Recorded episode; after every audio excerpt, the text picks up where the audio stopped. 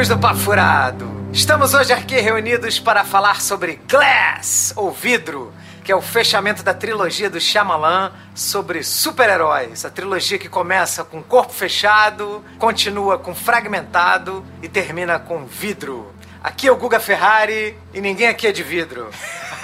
Nossa! melhor, melhor apresentação ever. Aqui é Marcos Cardoso e eu achava que Cor Fechado era um filme sobre religiões afro-brasileiras. Que isso, é verdade, né? Faz sentido.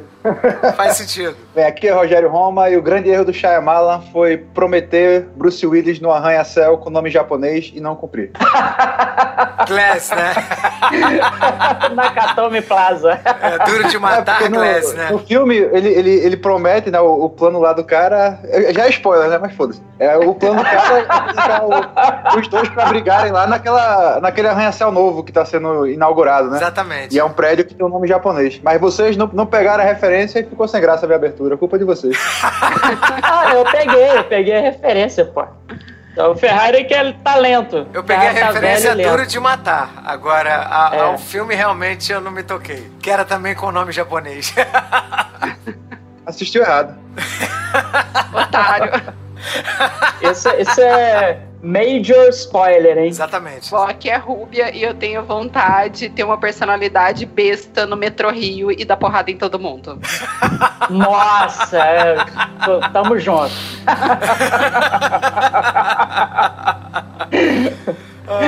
Você viaja na porta, você nunca sofreu. Nossa, seis horas da tarde, Botafogo, à vontade, ah, até arrancar o trilho do o metrô do trilho. Cara, é um inferno mesmo. É, o, o Rogério já tinha falado que gostaria de ter a, a, a luva do Thanos, né? Que é a manopla do infinito, pra reduzir metade. Cara, no metrô, reduzir metade ainda fica lotado, né? É bastante. Eu pensei em comprar um taser assim e derrubando as pessoas que estão pelo caminho, né? Tipo, vai abrindo assim, um mar de gente.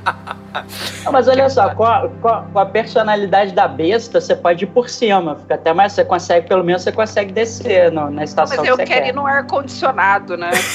Tá muito quente.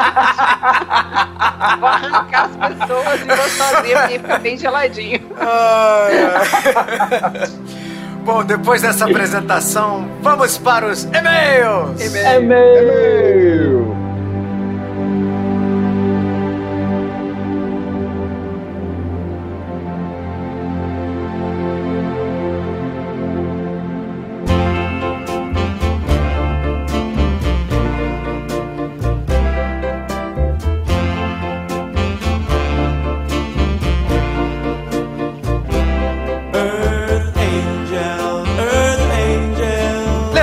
Amigos, que para entrar em contato conosco, basta mandar um e-mail para papofuradopodcast.gmail.com Nós temos o nosso site que é o www.papofuradopodcast.wordpress.com e nós temos nossos perfis, tanto no Instagram quanto no Twitter, é o mesmo, arroba papofuradopod.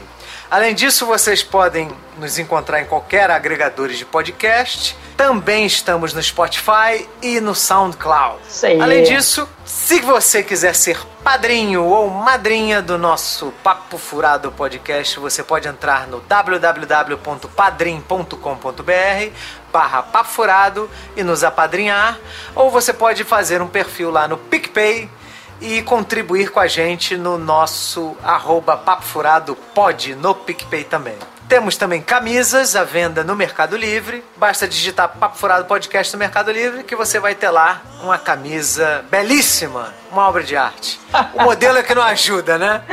O modelo não ajuda muito. É, eu tô pensando em contratar um modelo profissional pra ver se alavanca as vendas de camisa lá do Papo Furado. Pode culpar o modelo que provavelmente é, é- é esse o problema. E falando em, falando em padrinhos, nós tivemos novos padrinhos aí, né? Exatamente, nós tivemos Ah, teve os. Flávio Paranhos, Flávio Paranhos, nosso amigo lá do Hospício Nerd, né? O Flávio Paranhos já tá no nosso grupo do Telegram lá, discutindo né, com a galera. Teve o José Luiz Alcântara Filho também e o Thiago Rodrigues, né? Acho que foram só esses três aí para essa semana, né? Vamos, vamos esperar aí que a galera continue apoiando o Papo Florado, porque a contribuição de vocês é muito importante, cara. É, isso já dá a gente com os padrinhos que a gente tem, a gente, cara, tá quase conseguindo chegar na meta lá de pelo menos pagar o Eduardo aí, nosso editor, esse que cara que faz mágica com as nossas gagueiras, silêncios e, e tossidas aqui. Exatamente. O cara faz- exatamente. faz milagre Muito mesmo. obrigado. Então, a gente só tem a agradecer por esse carinho e reconhecimento aí do nosso trabalho. Muito obrigado aos novos padrinhos, tá? Valeu, Os galera. novos e os antigos também. Ah, claro, os antigos também permanecem, né? Muito obrigado a todos, tá? O nosso primeiro e-mail é do nosso mais novo padrinho, Flávio Paranhos, do Hospício Nerd. Isso. Fala nerdaiada do Papo Furado, estamos de volta direto do ano de 2009 para comentar esse episódio sensaciofoda. Porra, gostei desse adjetivo, hein? Sensaciofoda. De um filme dizer também. 2019, né? É 2009 verdade. saiu aqui. Não, é é porque no, no, no programa o Google errou, ele falou do- 2009 lá, querendo falar Ah, 2019. verdade. É uma referência interna do, do Papo Furado. Tá vendo? Olha aí. Olha. Viu? Ouvinte atento. Isso aí. E cara, já começo falando o seguinte: como o cinema era foda nos anos 80 e 90, hein? Puta que pariu. Falando de De Volta para o Futuro, eu só tive contato mesmo pela sessão da tarde, já que nasci em 89. E só tive conhecimento do que eram filmes lá por 95. Mas o filme que mais me marcou, sem dúvidas, foi O Clube dos Cinco. Mas Clube dos Cinco é um filme que é do Howard Hughes, se eu não me engano. É um É. cara que fazia esses filmes teen. Sim, É sim, sim. Pô, é um filmaço, filmaço. Com o Emílio Esteves, né? Tem o Champagne. Não, Champagne não. É o Emílio Esteves. É, tem uma galerinha famosa lá dos anos 80. Aquela ruivinha que fazia todos os filmes. Do, do- a, no- a Garota de Namorada Rosa, de Rosa Aluguel, Choque. Garota de Rosa Choque. é. Esqueci o nome dela. É, ele, ele, ele é até um. um- ele, ele fez. Eu acho que ele fez também, o diretor fez o Curtindo a Vida Doidado também, não fez? Ou eu tô confundindo? Aí eu não sei. Tem que pesquisar aí no nosso Google, né? O Google é meu pastor e nada me faltará. cara, é John Hughes, cara. John Hughes. Howard Hughes, eu, eu tô ficando maluco. O Howard Hughes é aquele né? o aviador. É. Ah, não, não, não. tá. O da, Sim, da sim. Playboy é o Hugh Hefner. Ah, o, Hugh Hefner. O Howard Hughes é o milionário maluco lá que o Leonardo DiCaprio fez o, o filme do Aviador. Scorsese. É. O aviador. É o, É o John Hughes. John Hughes, é ele mesmo. Diretor Ele do que fez o- Curtindo a Vida Doidado, Clube dos Cinco. Esqueceram de mim. É. né? Só filme, só filme maneiro. Mas falando do tema, confesso que também não vi nem percebi certas coisas do filme que hoje seriam taxadas de politicamente incorretas pelos chatos de plantão. Pra mim, o lance da mãe do Martin ficar caída por ele fazia muito sentido na história. Ela era uma adolescente que gamou em outro adolescente. Só quem conhecia o parentesco era o espectador, né? Ela não sabia. Apesar que acho muito estranho o George não ter colocado a Lorraine no paredão. Eles tiveram um filho que era a cara de um rapaz que conheceram no ginásio.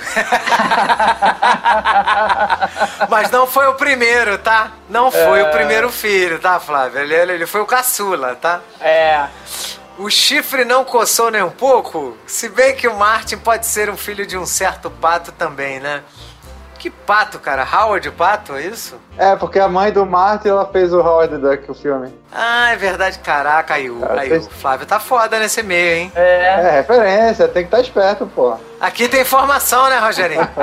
É, eu tô aqui pra, pra checar os fatos. Entendedores entenderão. É isso aí. Não, mas ó, eu acertei sem saber que era Howard o Pato. Falou em pato, falou em anos 80, Howard o Pato. É. Tamo junto, meu povo.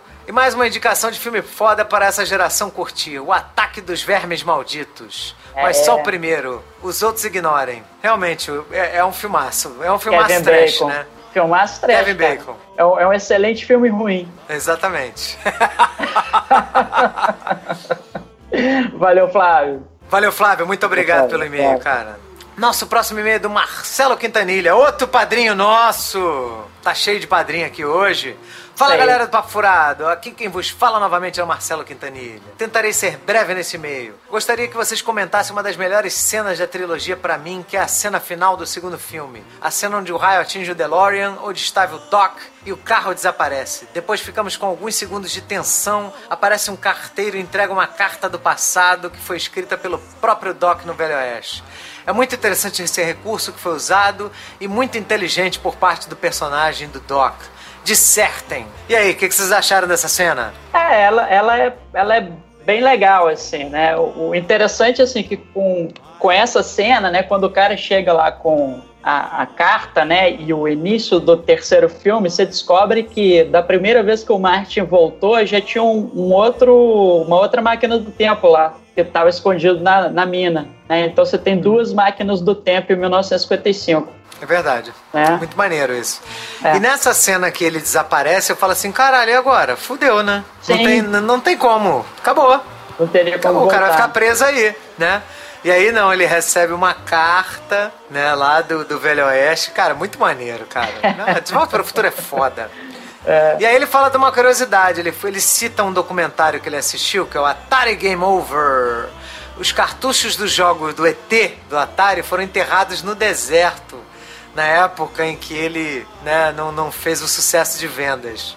Neste documentário temos uma cena incrível onde o Ernest Klein, que é o autor né, do livro Ready Player One, que virou filme do Spielberg também, ele pega emprestado um DeLorean que veio guiado pelo George R.R. Martin e dirige esse DeLorean acompanhado de um boneco do ET no carona pela estrada, até o local onde os cartuchos estavam enterrados. Caraca, mais nerd que isso, impossível. Ele manda até uma foto lá do, do, do, do autor com George Martin no DeLorean. Aham. Cara, é meu sonho de- pilotar um DeLorean, cara. Meu sonho, meu sonho. Muito obrigado, Marcelão, pelo e-mail. Valeu, Nosso Marcelo. próximo e-mail é do Maurício Sutter. Fala aí, galera, como estão todos? Tem alguns pontos aqui que senti falta de serem abordados no podcast sobre De Volta para o Futuro. Só alguns detalhes que fazem esse filme ser, na minha opinião, o melhor filme do gênero de viagem no tempo. No primeiro filme, quando Martin volta para 50 1955, ele atropela um dos pinheiros de Peabody, que mais tarde no filme, o shopping Twin Pine Mall se torna One Pine Mall. Cara, É, muito acho maneiro é Lone, isso, cara. Né? Lone Pine. Lone Pine Mall. Acho que é Lone. Cara, eu não percebi isso, tá? Mas eu achei foda. É. Que Não, depois achei- de 30 anos eu ainda descubro coisa nova nesse filme. É, o filme é cheio dessas coisas, né? O, é porque, eu não sei se vocês lembram, né? Que o, o Doc até fala com o Mario, né? Ah, você tá na fazenda do Pibari. Ele ainda tá com aquela ideia de clonar pinheiros e tal. E o cara tem realmente dois pinheiros lá e o Mario passa com o DeLorean por cima de um dos pinheiros, né? E mais tarde naquela fazenda, né? Porque ele volta exatamente onde estava o shopping, né? Que é no estacionamento do shopping.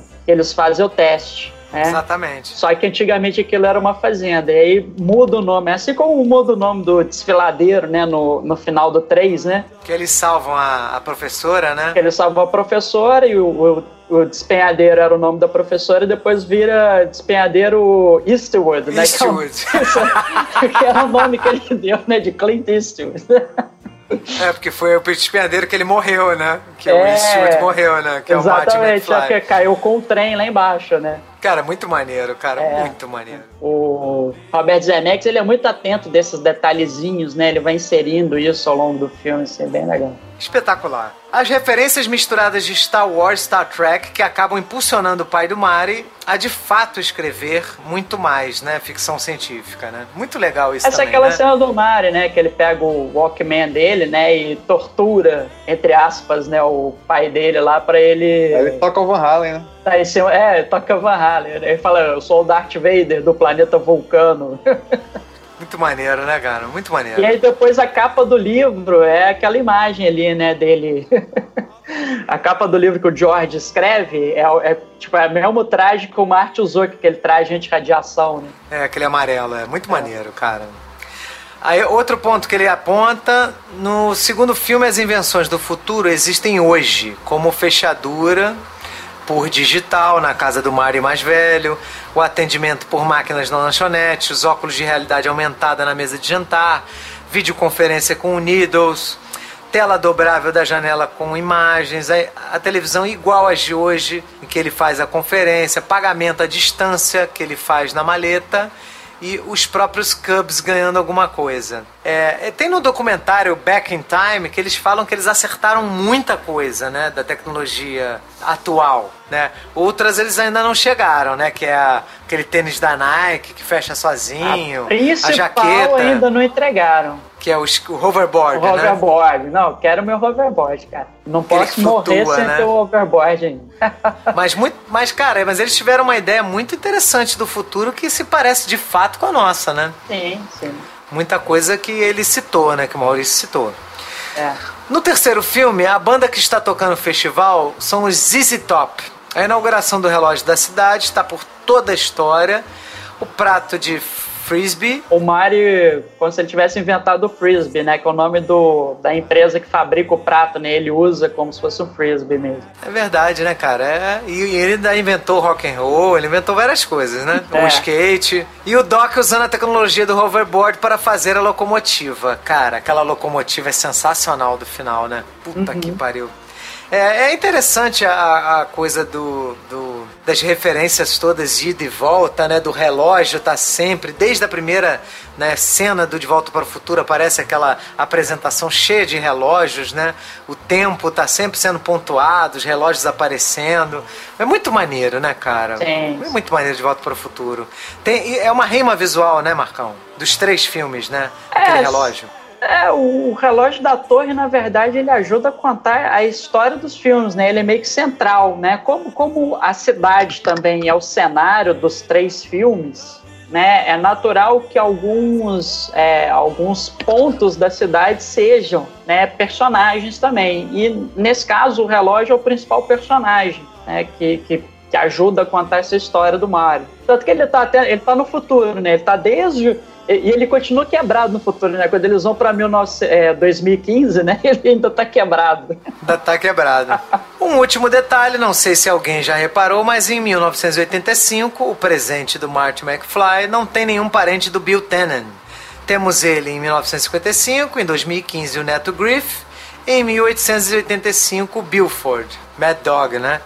É. É, assim, eu acho que não aparece, que também não vem ao caso, né? Aparecer os parentes, né, do... É, do... Fica- eles, bife, ficam né? muito, eles ficam muito pouco no presente, né? É, Eu não, não- os filmes, nenhum deles se, se atém muito ao, ao presente. Né? É, em 1955 tem a avó dele também, né? Que só aparece a voz, né? Não, não aparece. é, Ela mesma não aparece, né? É. Um grande abraço a todos e continuem com este conteúdo absurdo que vocês produzem. Muito obrigado, Maurício. Valeu, Maurício. Valeu, Mário. Grande abraço. Valeu, doutor. Nosso próximo e-mail é da Larry Glitt... Larissa Grifo. Larissa Grifo. É. Ah, é, porque ela- ela gente, assina- pô. É, tá aqui escrito. Não, e ela fala aqui, né? É. Aqui é Larissa Grifo. Exatamente. Tudo bem com vocês? Mais uma vez estou enchendo o saco. Pô, olha só, cara. Que isso, é um Parece. prazer ler seu e-mail, Larissa. Amei o podcast do Halloween. Concordo que o Raia Negra, aí já falando de Aquaman, né? Concordo que a, Raia Negra podia aparecer, porém, só como uma introdução para o novo filme. O único problema real que vejo no Aquaman e na DC, em geral, são os efeitos 3D para tudo. Um bom exemplo é o Farol, onde o velho Tom espera a Atlana, aquele sol, aquele pôr do sol tingido que até arde nos olhos. Em relação à atuação, já vi piores como a atuação, por exemplo, da Kristen Stewart. Que mulher sem expressão, né? Todos os filmes dela são zoados, até o comercial de perfume é horrível. Kristen Stewart é a atriz do Crepúsculo, né? Eu, graças É. a Deus, nunca precisei assistir essa menina atuando. Não sabe a sorte que tem. Pelo amor de Deus. Sobre De Volta para o Futuro foi um filme que vi muito na sessão da tarde, pois não tive a oportunidade de ver no cinema. E como vocês falaram, é excelente a história, nos prende do começo ao fim, e é um daqueles filmes que sempre passa na TV, quando passa na TV, paro para assistir. O que mais amo no De Volta para o Futuro são os roteiros dos filmes. Foram feitos como se fosse um filme único. E eles desde o começo tiveram a preocupação de não se contradizer nem esquecer dos fatos, por exemplo. E aí é a questão que ela já cita, que é a loja do lado, o shopping dos dois pinheiros. Que quando o Marte bate num, fica como um pinheiro só. São detalhes que você percebe o carinho né, tido na obra. referente ao inseto barra tentativa de estupro, incesto, né? Caraca, li errado, tô ficando doido. Referência ao incesto e à tentativa de estupro, o mimimi da galera, do tem que ser politicamente é, correto da geração da Noninho, que cria um bando de gente fresca e azeda. Como fez falar, não tinha maldade na mente, era engraçado, tudo não era levado tão a sério como é hoje. É, isso até foi abordado, né, numa, numa reunião da Disney, né, que a própria Disney não quis produzir o filme por causa disso, né. Aquela desculpa que se a, se a criança vê induz a ela a ser, por ver o filme, por exemplo, do Rambo, quando criança, não me fez ser querer um adulto que metralha todo mundo. E hoje se aplica a mesma frescura com os jogos eletrônicos que falam que induz a violência, a malícia e a maldade está na mente dos homens, né, dos adultos. E elas é que passam isso para as crianças. Não é um cinema, né? É, eu, eu costumo dizer que quem fala que videogame estimula uma criança a ser violenta são as mesmas pessoas que falam que o beijo gay estimula as pessoas a serem gays. É, é mais ou menos o mesmo, é a mesma linha de raciocínio, tá? Que não faz sentido nenhum. Em relação ao Dr. Brown, não há o que falar, me divirto demais e se vejo Plutônio na rua dando bobeira, eu levo pra casa também. Quem nunca? Quem, pare... Quem nunca, né, Rogério? O que, que você faz quando você vê Plutônio dando, dando bobeira na esquina? Ah, eu faço logo uma receita lá pra, pra Fornada Dorói. Tá vendo? Quem se parece muito com ele, só é um pouco mais exagerado, é o Rick, da série Rick and Morty. Que não é à toa, é baseado em De Volta para o Futuro, Rick and Morty, né? O cara que criou se baseou no, no, no Doc e no, do, no Marty. Que faz tudo pela ciência, né? E ela ainda espera ouvir um podcast, né? Sobre Rick and Morty. É, Vamos fazer. A galera tá pedindo.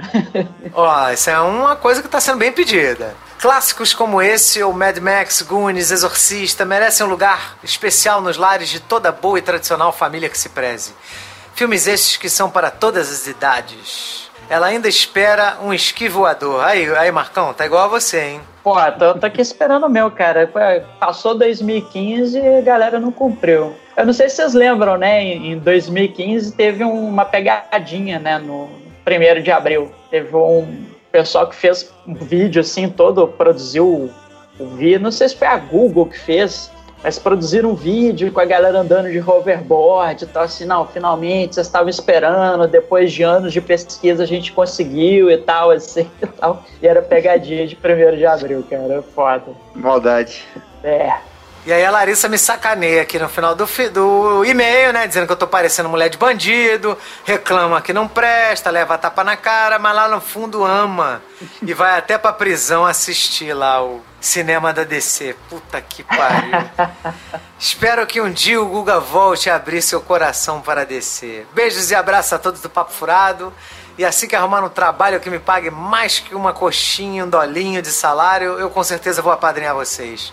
Muito obrigado, Larissa. Muito obrigado Valeu, mesmo. Larissa. Valeu, Larissa. Beijão. Nosso próximo e-mail é do Cláudio Almeida. Bom dia, nerds. Parabéns pelo último programa.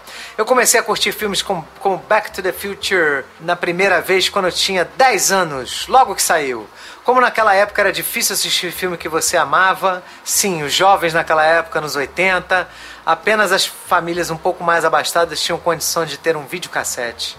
Era caro, cheguei a fazer um cálculo de qual valor seria hoje um aparelho desses e seria mais ou menos 3.500 reais do nosso real atual. Comprei um videocassete apenas em 1990, quando comecei a trabalhar. A magia de ver Back to the Future até hoje é a mesma que quando tinha 10 anos. É impressionante o que esse filme causa. Mesmo sabendo tudo o que acontece do começo ao fim, você ainda se preocupa com a correria do Martin, você se preocupa com a morte do Brown, você torce e vibra quando Martin dá a volta em Biff. Resumindo, é uma obra-prima sim. Com certeza está no meu top 5 dos melhores filmes. Ouvi dizer que estavam pensando em fazer um reboot e uma nova ou uma nova versão do filme. Tem filmes que não faz diferença ter reboot ou versão atualizada. Tem filmes que o reboot é melhor do que o original, como Scarface do Al Pacino, né? Feito dirigido pelo Brian De Palma.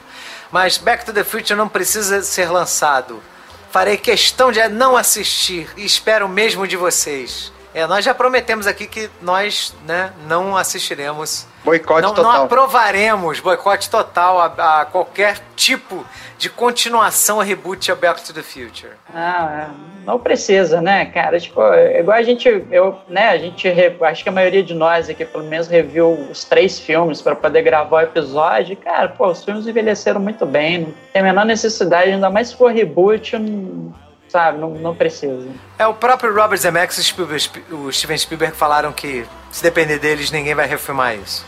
PS, fiquei triste ao saber que Christopher Lloyd participou de uma vergonha chamada Lampreias ao Ataque. Nunca assistam a esta merda. É, agora que a Cara, galera lam- vai assistir mesmo, Lampreias ao Ataque deve ser do baralho. né?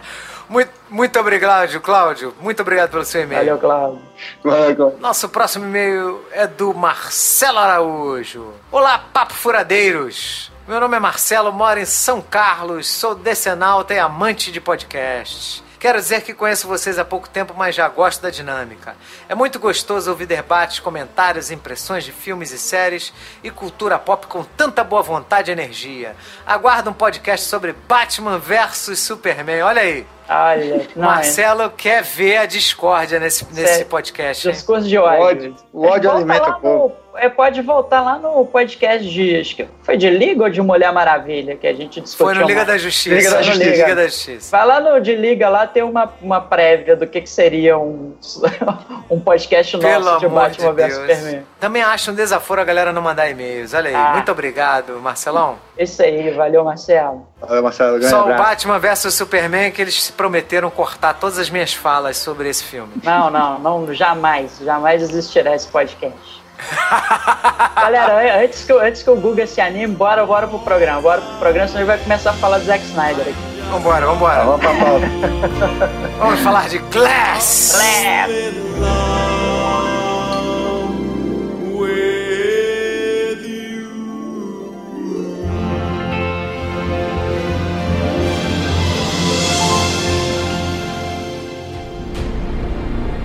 not a cartoon. This is the real world. No way.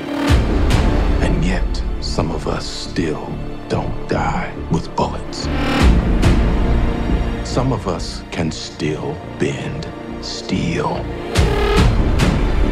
I've been waiting for the world to see that we exist.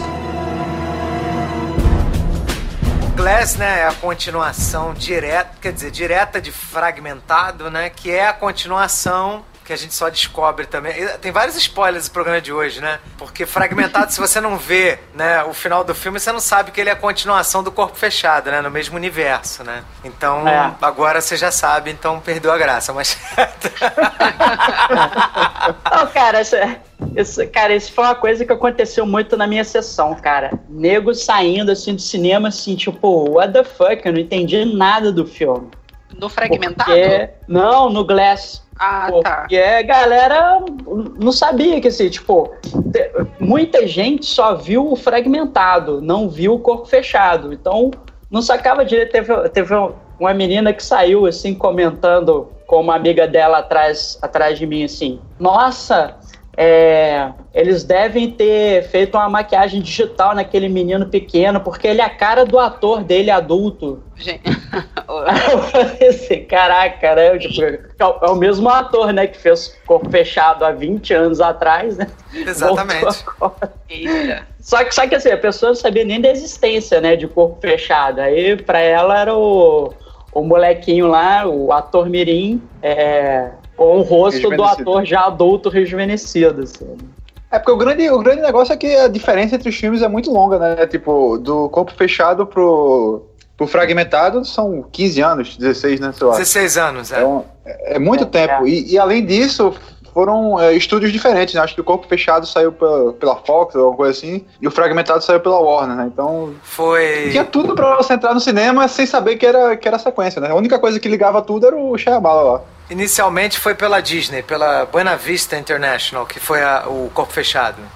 É, o que me chamou a atenção quando eu estava estudando sobre esses três filmes é que o orçamento deles é muito diferente, cara. O orçamento do Corpo Fechado foi 75 milhões de dólares, o orçamento do Fragmentado foi 9 e o vidro foi 20 milhões de dólares. É muito, muito, muito, muito diferente, né? Não é à toa que o, o corpo fechado é infinitamente superior aos outros dois, né? Tudo bem que é, não necessariamente ter mais dinheiro faz com que o filme fique melhor, mas você tem como pagar melhor, melhores profissionais, né? Como é o que Mas faltou no vidro, né? É, mas talvez Mas a questão né, do, do corpo fechado tenha sido porque foi logo depois do sucesso do Sexto Sentido, né? Então o cara já tava no auge, aquele. Porque Sexto Sentido foi muito foda, né? Então ele Sim. tava saindo de Sexto Sentido, ele tava com muito prestígio, né? Talvez ele tenha conseguido mais dinheiro na indústria até pra, pra isso, né? Eu acho assim que no corpo fechado, imagino que boa parte dessa grana foi no cachê do Bruce Willis, viu? Assim, não é, não é nem algo É. que se reflete tanto em produção. Porque assim, não tem grandes efeitos o, o corpo fechado, não tem assim, é muita cena externa, entendeu? São poucas cenas externas. Acho que talvez a cena mais cara ali tenha sido fazer aquela da estação de trem, né? Que ele tem que ficar lá no meio da galera, um milhão de figurantes ali e tal. Mas, mas de resto, assim, eu acho, acho que foi mais cachê, né? O Samuel Jackson já era um cara estabelecido na época, né? Então, é, deve E o ter Bruce sido um Willis pouco tava, caro. tava, tava muito bem nessa época também, né? Começou os 2000 e tava sim. super bem. E É. aí você já vê que o Fragmentado, ele é um filme é, minimalista, assim, tem, tem dois, três cenários, tudo confinado, então assim, não é um, um filme que exige uma produção muito grande, né? Então, assim, acho que realmente, assim, cabe 9 milhões ali. Não, não, porque eu achei, achei, maneiro o, o quanto o cara fez, né? Com tão pouco orçamento, né? Por isso que Glass também muita Ah, gente. Mas o roteiro, é, o roteiro que ele bolou era um roteiro barato, né? Não é um roteiro que exige. Né? Você pegar o que, que faria mais ali com o fragmentado? Só se botasse a besta lá no meio da cidade para aterrorizar geral, mas. É, não, aí não ia ficar nem tão legal, é. Fez ali. É, É, fica pois é. limitado, né? Fica muito limitado naqueles cenários ali, naqueles dois ou três cenários, fica mais barato mesmo. É. Bom, então vamos falar assim rapidamente de corpo fechado e depois do fragmentado, e aí a gente entra na discussão sobre o vidro, né? É, o corpo fechado é a história de um cara que é um segurança de estádio de futebol americano. Ele ah, já começa o filme, e isso que eu tava revendo, eu tava achando muito maneiro, a forma como o diretor nos conta, né? Em apenas, sei lá, dois, três minutos de projeção, ele já nos conta como é que tá o personagem, que você percebe que o casamento dele tá meio abalado, porque ele senta uma, uma mulher atraente do lado dele no, no trem, ele já tira a aliança, né? Ele começa a puxar papo com ela e ele fica sem jeito de conversar com a mulher, ou seja, ele tá muito recente nessa coisa de estar solteiro, né? E ele faz uma cantada péssima, né? Com, né? Começa a, a puxar assunto com ela de um jeito tosco e ela até por isso ela sai do lado dele. Tem alguma cantada que não seja péssima, velho? Cara, Difícil, Porque que eu nunca vi uma Vamos- pessoa. Vamos perguntar, Rui, porque assim, na verdade não é bem uma cantada. Ele começa a conversar um, um tipo de conversa com ela que leva para um caminho. Ah, quanto tempo você vai ficar aqui na cidade, né? Como que, né? Porra, e aí, vamos fazer alguma coisa, né? Nesse sentido, né? Que, que, que você achou desse. Você- lembra desse diálogo inicial dele com a, com a menina, o Rubia? Lembro, lembro, lembro porque eu fiz o contrário, né? Eu fui assistir fragmentado no cinema sem ter visto o corpo fechado. Na época eu não vi, não sei por que motivo, não vi. E aí, só que antes de assistir Glass, eu falei, não, preciso assistir corpo fechado pra fechar, né? Pra entender. Só que eu achei corpo fechado muito foda. Muito foda. E aí eu entendi melhor o fragmentado. E eu lembro, sim, porque eu assisti, sei lá, tem uma semana ou duas, né? O corpo fechado. E é muito típico de homem, eu nem digo que homem que esteja com problema no casamento, esse negócio assim de tipo uma mulher bonita aparecer e esconder aliança. Eu já vi isso acontecer várias vezes. E já vi isso acontecer numa sala de reuniões em que eu estava presente. Não foi comigo, mas assim, sabe? Então é, é ridículo. Esse negócio de, ah, não, tirar a aliança aqui. Sabe, que ridículo, mas enfim, né? Mas ali serviu pra mostrar pra gente, que é o público, que o cara tava com um casamento fudido.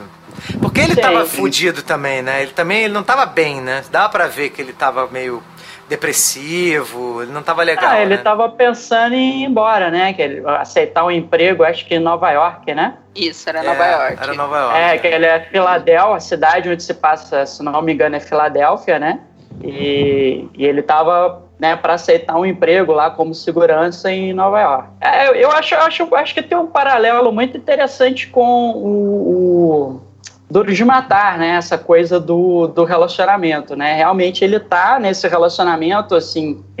Você vê que não, não é uma coisa bem resolvida para ele, né? Porque, embora ele, eles, eles estejam morando na mesma casa que a mulher dele, eles já estão dormindo em quartos separados, né? E só que ele, ao mesmo tempo, ele continua andando de aliança né? Mas ao mesmo tempo, quando vê ali a oportunidade, tira a aliança e tal. Então, ele tá naquele negócio do vai e vem, tá, tá terminando, mas não tá, né? A coisa ainda não tá bem resolvida para ele. É porque, na realidade, ele tá perdido, né, cara? O filme começa com o Bruce Willis perdido, né? David Dunn, né? E ele não sabe o que ele faz, ele tá deprimido, ele quer mudar, mas ele, ele tá realmente sem saber o que faz. E aí é que entra essa situação do acidente do, do trem, a partir daí, o Samuel Jackson, que é o Elijah Price, né?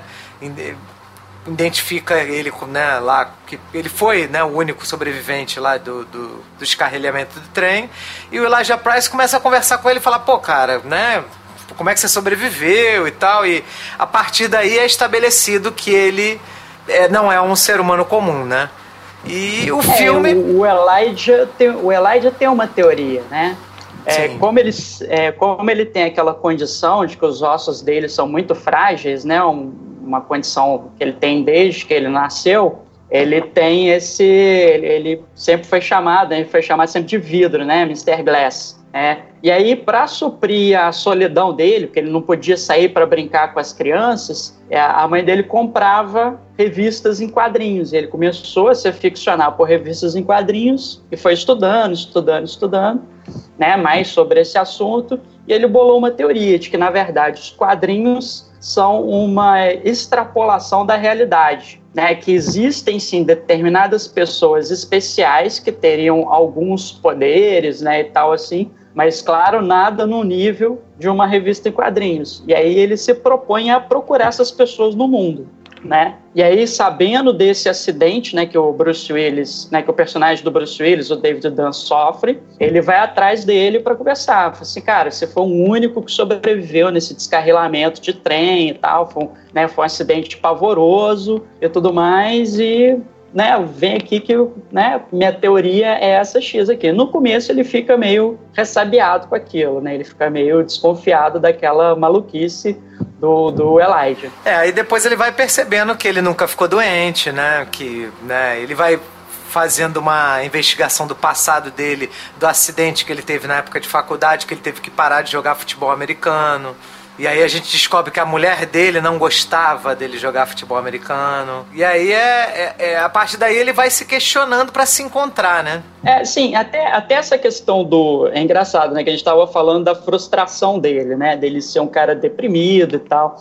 Então, o que eu acho que acabou meio que com o casamento dele, né, assim, claro, né, tudo são decisões, assim, né, a culpa não é da mulher dele, obviamente, mas é porque a mulher dele, por ser fisioterapeuta, né, ela não gostava do esporte que ele praticava, que era o futebol americano, porque ela falava, pô, mas é, o futebol americano é praticamente o contrário do que eu pratico aqui, né? Eu tô aqui para ajudar pessoas, né? Ela fala, que consertar pessoas, né? E o futebol americano quebra as pessoas. É, então, o que, que acontece? Ele sabendo dessa, disso, dela não gostar dele praticar o futebol americano, os dois se envolvem no acidente de carro e ele até a salva, né? Você vê que ele arranca a porta do carro, né? ele abre, né? a, a, porta tá travada, ele vai com a força dele e, e abre a porta do carro, né? E tira ela e tal, assim, aí o, chega os bombeiros e falam com ele, pô, você tá bem, você tá bem? E aí ele conta para os bombeiros que ele se machucou, né? Embora né?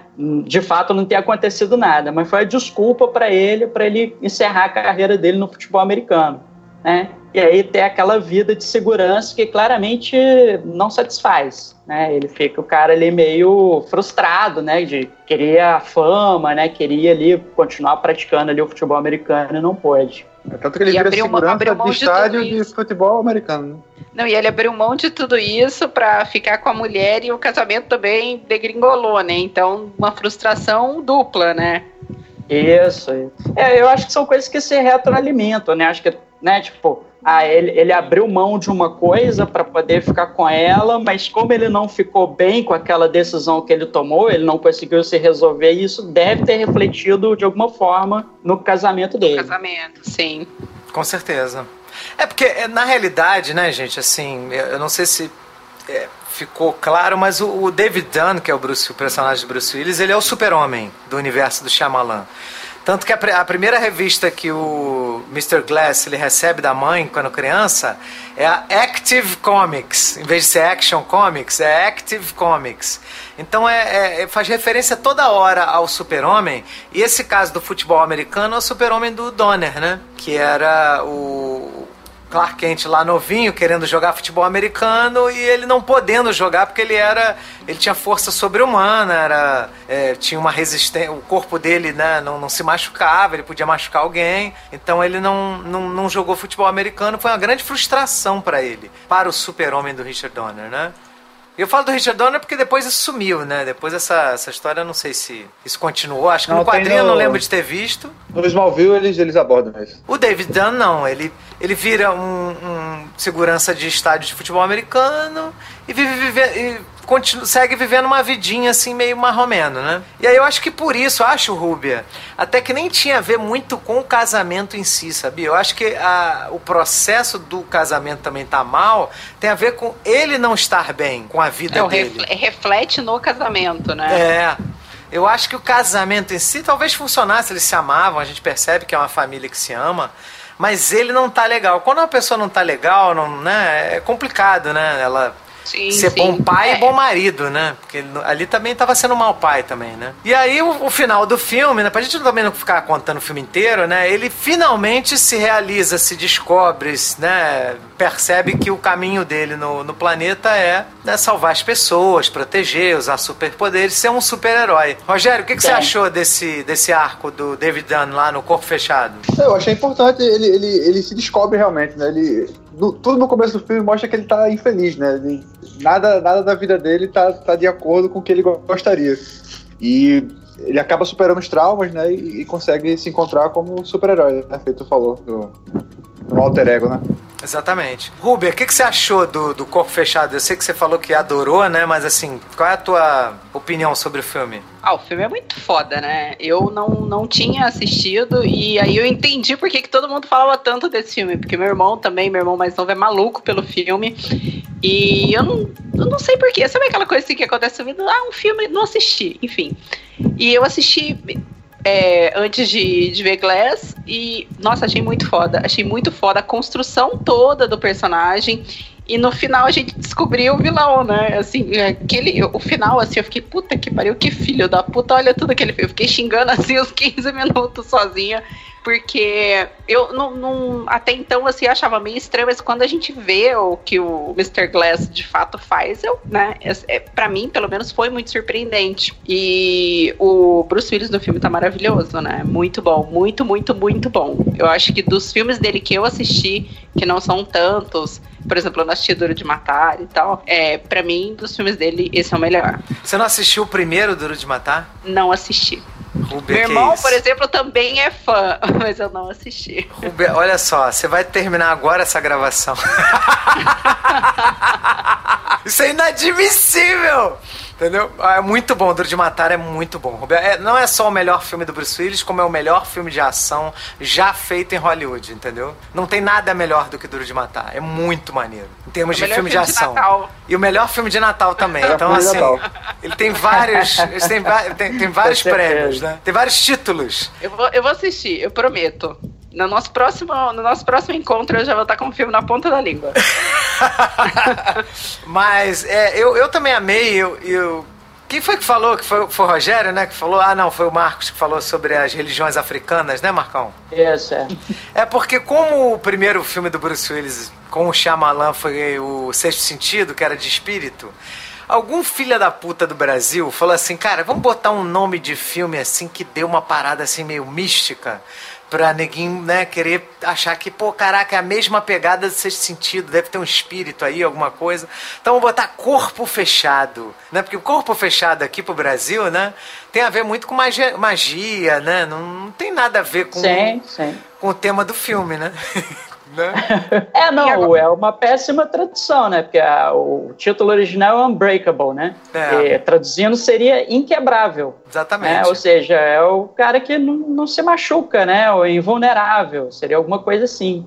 É, Agora vocês falando, eu não tinha me atentado, mas eu acho que foi por isso que eu nunca assisti o filme, porque filme com temáticas religiosas, etc., não me atraem. E eu sou detentora do título da maior medrosa do Rio de Janeiro, pelo menos em Minas Gerais. Então, assim, qualquer filme que tenha envolva sobrenatural, eu não assisto, não adianta. Eu tenho medo, eu sou muito medrosa. Então, talvez eu tenha pensado, tenha feito essa associação, né? Ah, não. Sexto sentido é aquele final maravilhoso que a gente sabe. Infelizmente, eu assisti o filme sabendo do final, porque um arrombado no colégio falou.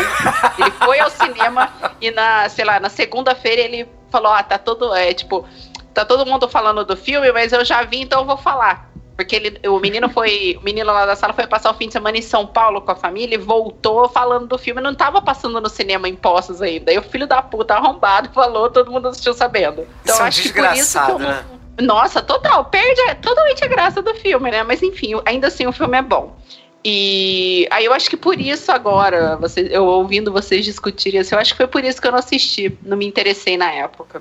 É possível, é muito possível, porque na, na época a ideia era botar um título místico no filme. A ideia era essa. É, é, É ideia- pra linkar, né? Pra linkar o corpo fechado e trazer o público, né? Aí quem gosta de super-herói, eu lembro que adorou o filme. Quem não liga tanto assim, achou o filme mais ou menos. Não, não gostou tanto assim, né? Porque esperava algo né, parecido com o sexto sentido. Lembra que eu tô falando do Brasil, tá? Nos Estados Unidos eu não sei dizer.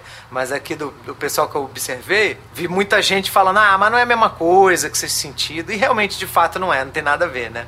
Só porque era o mesmo diretor e o mesmo protagonista, né? É, mas ah, pensando, pensando em termos Tem de estrutura, é, pensando em termos de estrutura é bem parecido, né? Porque assim, uma marca registrada do filme do Shyamalan é a reviravolta, né? Então, todo filme dele tem que ter uma reviravolta, né? E no Glass a gente vai ver que são três, né?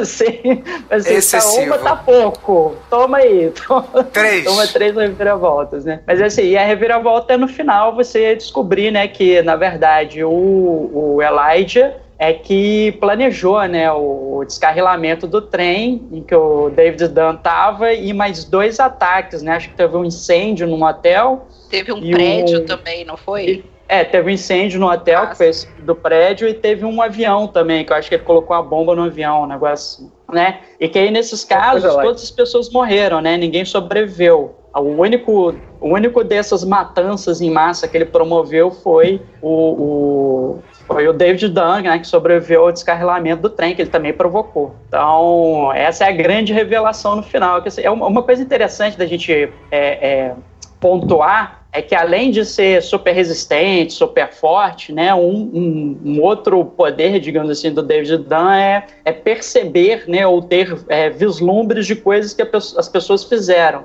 né? Então ele, ele encosta em alguém e aí se essa pessoa fez alguma coisa errada, a imagem do que essa pessoa fez vem na cabeça dele, né? Tanto tem aquela cena que eu acho, cara, assim, como construção é, é, cinematográfica é sensacional, que é a cena da estação de trem, né? É muito Ele vai lá maneiro. pro meio da, da estação de trem e deixa as pessoas virem passando e encostando nele para ele saber, assim, de quem que ele ia ter que ir atrás, né? E é uma construção magnífica, né? Porque é, o Shyamalan vai e coloca a maioria dos figurantes, são centenas de figurantes, transitando pela estação com roupas mais neutras, né, tons de bege, né, pastéis, né, tons mais escuros e tal, mais sóbrios, mas é, vez ou outra passa alguém com uma roupa de uma cor mais forte, né, então passa um azul mais forte, um verde mais forte, um laranja, Tem vermelho Sim. também. vermelho, né, que destaca essa pessoa na, na multidão, e são essas exatamente as pessoas de quem ele vai ter essa sensibilidade. Então é uma construção através da imagem muito legal que ele faz, assim, é muito, né, os filmes do Shyamalan, uma coisa que a gente precisa fazer, eles são muito bonitos visualmente, entendeu? Ele tem uma, uma obsessão com enquadramentos que acaba tornando os filmes dele esteticamente agradáveis, né? Para mim, por exemplo, a cena inicial do, do Bruce Willis no trem é magnífica, né? Que ele vai ele faz uma subjetiva de um molequinho que tá no, no banco da frente do trem, o moleque fica olhando ele é, por entre os bancos do, do, do assento, assim, então vem aquela câmera subjetiva, o Bruce Willis enquadrado ali no meio do, dos dois assentos, assim, é, pra, aquilo para mim é magnífico, né? A câmera só vai mexendo devagarinho no eixo, para um lado, para o outro, assim, e a, a cena vai correndo ali sem cortes, né? Não precisa fazer corte ali, não. A câmera vai é, se movendo e, e a, a, cena vai se construindo. Assim, acho, acho isso muito bonito no, no Shyamalan, assim. É pena que depois ele dá uma perdida, assim, né? Principalmente em questão de roteiro, assim, ele, ele pira o cabeção. É, dessa cena da estação de trem, ele vai atrás no final de um cara que tá de laranja, né? Tanto que Isso, o, no, é. o, nome do cara, assim, que eles deram pro cara, pelo menos na trilha sonora, é Orange Man, é, o Isso, Homem de é. Laranja.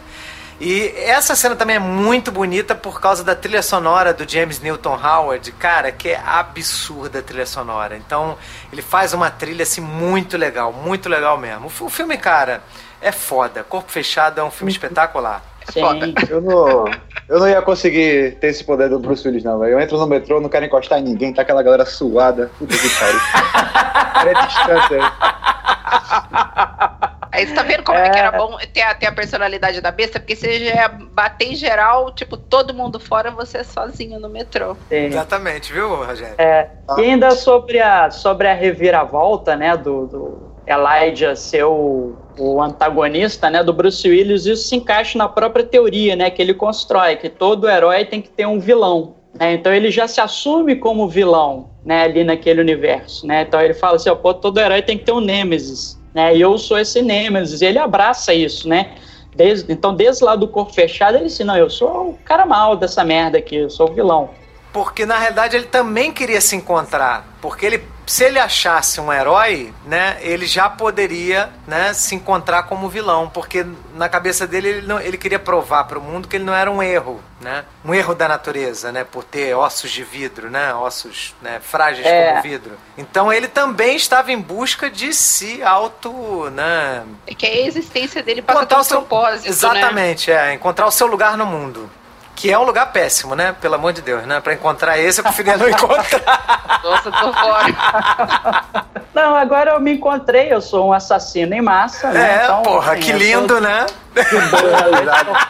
eu faço de bem na minha vida é matar uma quantidade absurda de gente, mas o... É, e, e, tem umas outras coisas é, interessantes no filme, né? É engraçado que, se eu não me engano, o Corpo Fechado é de 2000, 2000. 2000. 2000, né? Então, ele ele, ele meio que é um, um, precursor, assim, do, do Batman do Nola, né? Porque o Batman do Nola tem meio que essa proposta, assim, principalmente o Begins e o Dark Knight tem a proposta de ser um, um, um herói pé no chão, né? De trazer essa coisa realista e tal, e o, o Shyamalan estabelece isso muito bem, né? Ali no, no naquele universo, né? Então, embora ele dê uma exagerada, óbvio, você está falando de super-heróis, então vai ter alguém com a força, mas não é nada absurdo, né? O Bruce Willis não derruba um prédio com as próprias mãos, não levanta um carro, não, não faz nada disso, né? Mas é, é, vem com essa. E é isso que eu vou implicar um pouquinho com o Glass também, é o fato dele ter esse pé no realismo, que eu acho que ele chuta isso, eu chuto o balde disso no, no Glass. Mas assim, a gente discute isso mais, mais pra frente.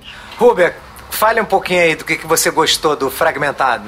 Então, Fragmentado foi o primeiro filme da trilogia que eu assisti, né? Então eu já fiz tudo ao contrário.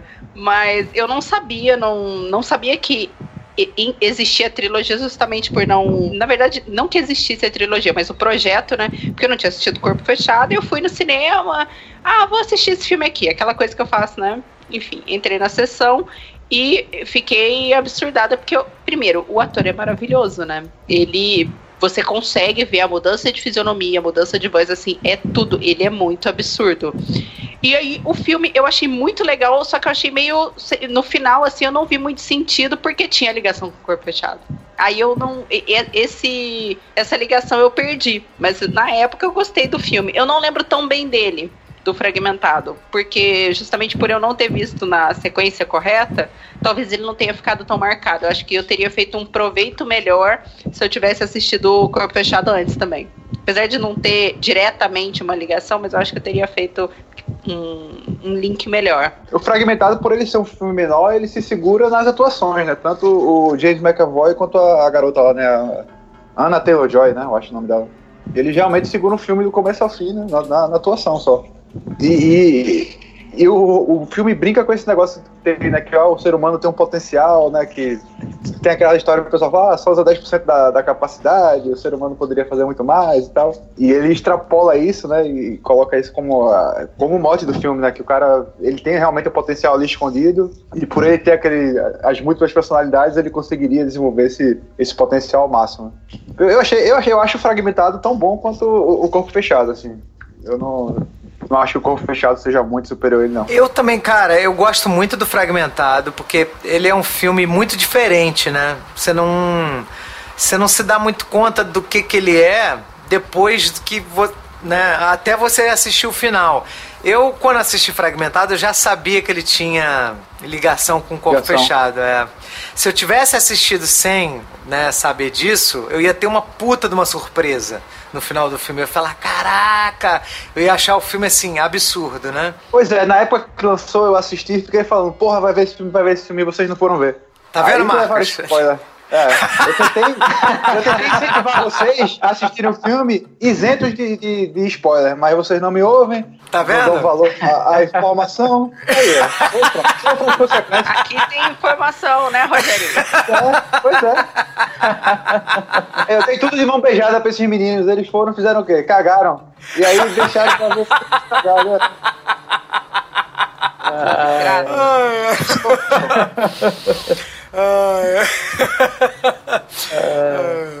Bom, e aí o, o, o, fragmentado trata lá do transtorno dissociativo de identidade, né? Que é, é uma coisa fantasiosa o cara ter 23 personalidades diferentes, né? Mas ok, né? É, em tese, o transtorno dissociativo ele, ele surge quando você, uma criança, geralmente começa na infância, né? Ela sofre um abuso tão grande que ela, para lidar com aquilo ali, ela cria uma nova personalidade só para dar conta daquilo que ela não consegue lidar. Então, algum trauma, algum abuso, seja moral, físico, sexual, alguma coisa nesse sentido, ela, ela adquire uma nova personalidade que seja mais, na ideia dela, mais forte para lidar com aquela situação. Tanto que o, o, o personagem principal, né, que era o Kevin, né, ele, ele nunca tá na luz, né, ele tá sempre escondido no filme, né, no fragmentado, né. Ele, ele, ele só aparece no final do filme. Eu, eu tô falando besteira? Eu, eu, eu lembro que ele só aparece não, no final do filme. Não. Né? É, ele só aparece no final. Só aparece no final quando ela, quando ela chama ele pelo nome, né. Quando ela fala no final do, o nome dele completo, que foi isso, o que a terapeuta isso. passou para ela num bilhete, né. Muito maneiro isso. aquilo ali. Que aquilo era o um antídoto, né, para sair das outras personalidades, chamar o cara pelo nome dele. Cara, muito, é, é o nome completo, né? Nome completo. Eu acho é. a, a, interpretação do, do James McAvoy é tão absurda. Não sei se vocês lembram, porque tem uma personalidade que acho que é o. Ai, caralho. Acho que é o Barry, né? Barry que é o estilista. É, é o Barry. É, porque é o seguinte, o que acontece? Né, qual é a ideia dessa, dessas transições? Algumas personalidades dentro do, do Kevin, elas, é, elas entram em conluio umas com as outras e permitem ou não permitem é, que ele venha à luz, ou seja, que aquela personalidade se manifeste. Então tem é três personalidades. Né? Mais ou menos. Que é. quem vai para a luz. Isso, é. É. E aí o que acontece? Tem três personalidades, que é a da Patrícia, que é a do Denis e que é desse menino, que é o Hedwig, que, é um, que seria um menino de 9 anos, que meio que eles formam um complô para poder invocar ou trazer essa besta, né? Seria um, um culto ali dentro. E os outros personagens eles ficam relegados à escuridão, ou seja, eles não podem se manifestar. Só que quando é, o Kevin dorme, essas personalidades que estão na escuridão, elas podem vir. E aí o que acontece? O cara vai dormir e tal, aí sabe que tá dando merda, que vai dar merda, vai lá e manda e-mail marcando sessão de terapia com a, com a psicóloga. né? Não, tô precisando te ver, tô precisando te ver. E aí o que acontece? O Dennis, que é um, um uma das personalidades tem mania de limpeza, tem toque e tal, assim. Ele finge que é o Barry, que é um estilista, e vai na sessão no lugar do Barry. E você vê pela sutileza da interpretação do James McAvoy que é claramente uma personalidade fingindo ser outra personalidade. É muito é, maneiro, cê, né, cara? Você vê que você sabe quando é o Barry, Barry mesmo, e você sabe quando é o Dennis interpretando o Barry, assim. Isso, é, isso é um, de uma sutileza de atuação que é uma coisa absurda, né? O James McAvoy é tá genial, absurdo né? nesse filme, cara. Absurdo. E quando ele é exposto pela, pela psicóloga, a psicóloga, cara, Denis, sei que é você, cara, tal, não sei o quê. Cara, na mesma hora, assim, só com a, com a com o rosto. Ele corrige a postura assim ele corrige a postura, ele franze o senho, né? Que o, que o, o Denis está sempre com o senho franzido e tal, assim, né? Como se fosse aquela coisa que a personalidade mais, mais raivosa, né? Tá sempre com cara fechada e tal. Cara, é, é, é muito foda, muito foda a interpretação de James McAvoy nesse filme. Pois é, é. você pega essa, essas mudanças assim, que, realmente é um negócio fantástico, assim, né? Você ele conseguir encaixar isso no, filme e criar um plot e tudo em cima disso. Eu achei, achei o trabalho lá do Fragmentado muito bom, vai, pelo, é. roteiro e Agora, a, tem, tem umas coisas que me incomodam no filme. Né? É. É. Porque, é o seguinte. Não, é porque é o seguinte, tem, por exemplo, a como a gente falou, né, o, o Shyamalan quer estabelecer, né, assim, parece, eu não sei se ele tinha ideia de fazer uma continuação do Corpo Fechado, né, eu lembro que, assim, porra, quando terminou o Corpo Fechado, eu falei assim, cara, eu queria ver um Corpo Fechado 2, queria muito ver um Corpo Fechado 2, assim, tipo, tava, né, eu falei assim, cara, esse é um filme que pede uma continuação, e aí tal, aí veio fragmentado, então acho que como ele tava, é, é como ele está estabelecendo esse universo, né, que a gente pode chamar aqui de Shyamalan verso, né, é, é óbvio que ele tem que adotar as mesmas premissas que ele adotou lá no Corpo Fechado, uma coisa mais realista e tudo, né? E uma outra característica do Shyamalan é essa coisa da construção de tensão, né? Ele, ele sempre constrói a cena, né, construindo tensão, né? E como é que você faz para construir tensão? Você sempre é, adia aquilo que você quer mostrar, né? Ou você não mostra, mas você passa um longo tempo se preparando para mostrar alguma coisa, né? E esse longo tempo que você usa para preparar é exatamente isso que constrói a tensão. Então, até aquela cena do, do, do, sequestro das meninas logo no início do filme, né? Que é, o, o, o tênis, né? Pega o, o pai de uma das meninas lá e tal, amigas da Casey. Cara, aquilo ali é uma sinceramente, não dá para comprar muito bem aquela situação ali. Por quê? Porque a Casey já está ligada na situação toda, entendeu? Ela, ela, ela meio que tá sacando que tem alguma coisa muito errada acontecendo. E aí, cara, tipo assim, ela, ela sacou que o, o, o pai da menina não foi pego, ela ouve do lado dela a porta do carro abrir e fechar. Nesse momento não mostra quem entrou, né? Mas você já sabe que não é. E, tipo assim, ela ainda demora mais uns cinco minutos para olhar para o lado, assim, em vez de olhar na mesma hora, entendeu? E aí, depois disso, ela ainda bota a mão, assim, na, na maçaneta da porta, o cara é, joga um spray, assim, que desmaia as duas meninas que estão no banco de trás do carro, e ela lentamente começa a abrir a porta do carro. Eu falei assim, caraca, velho, se, se fosse comigo, eu já tava, assim, a dois quilômetros de distância. Né, assim, tipo Olha o tempo que esse cara gastou para poder fazer isso. Até desde ele bater no, no, no pai da, de uma das meninas, não sei nem se ele chegou a matar, acho que matou, né? O pai de uma das meninas. Até o momento dele entrar no carro, nocautear as eu outras. Acho que não mata, não, que ele aparece depois na, na, na, no jornal, assim, dando entrevista, alguma coisa assim.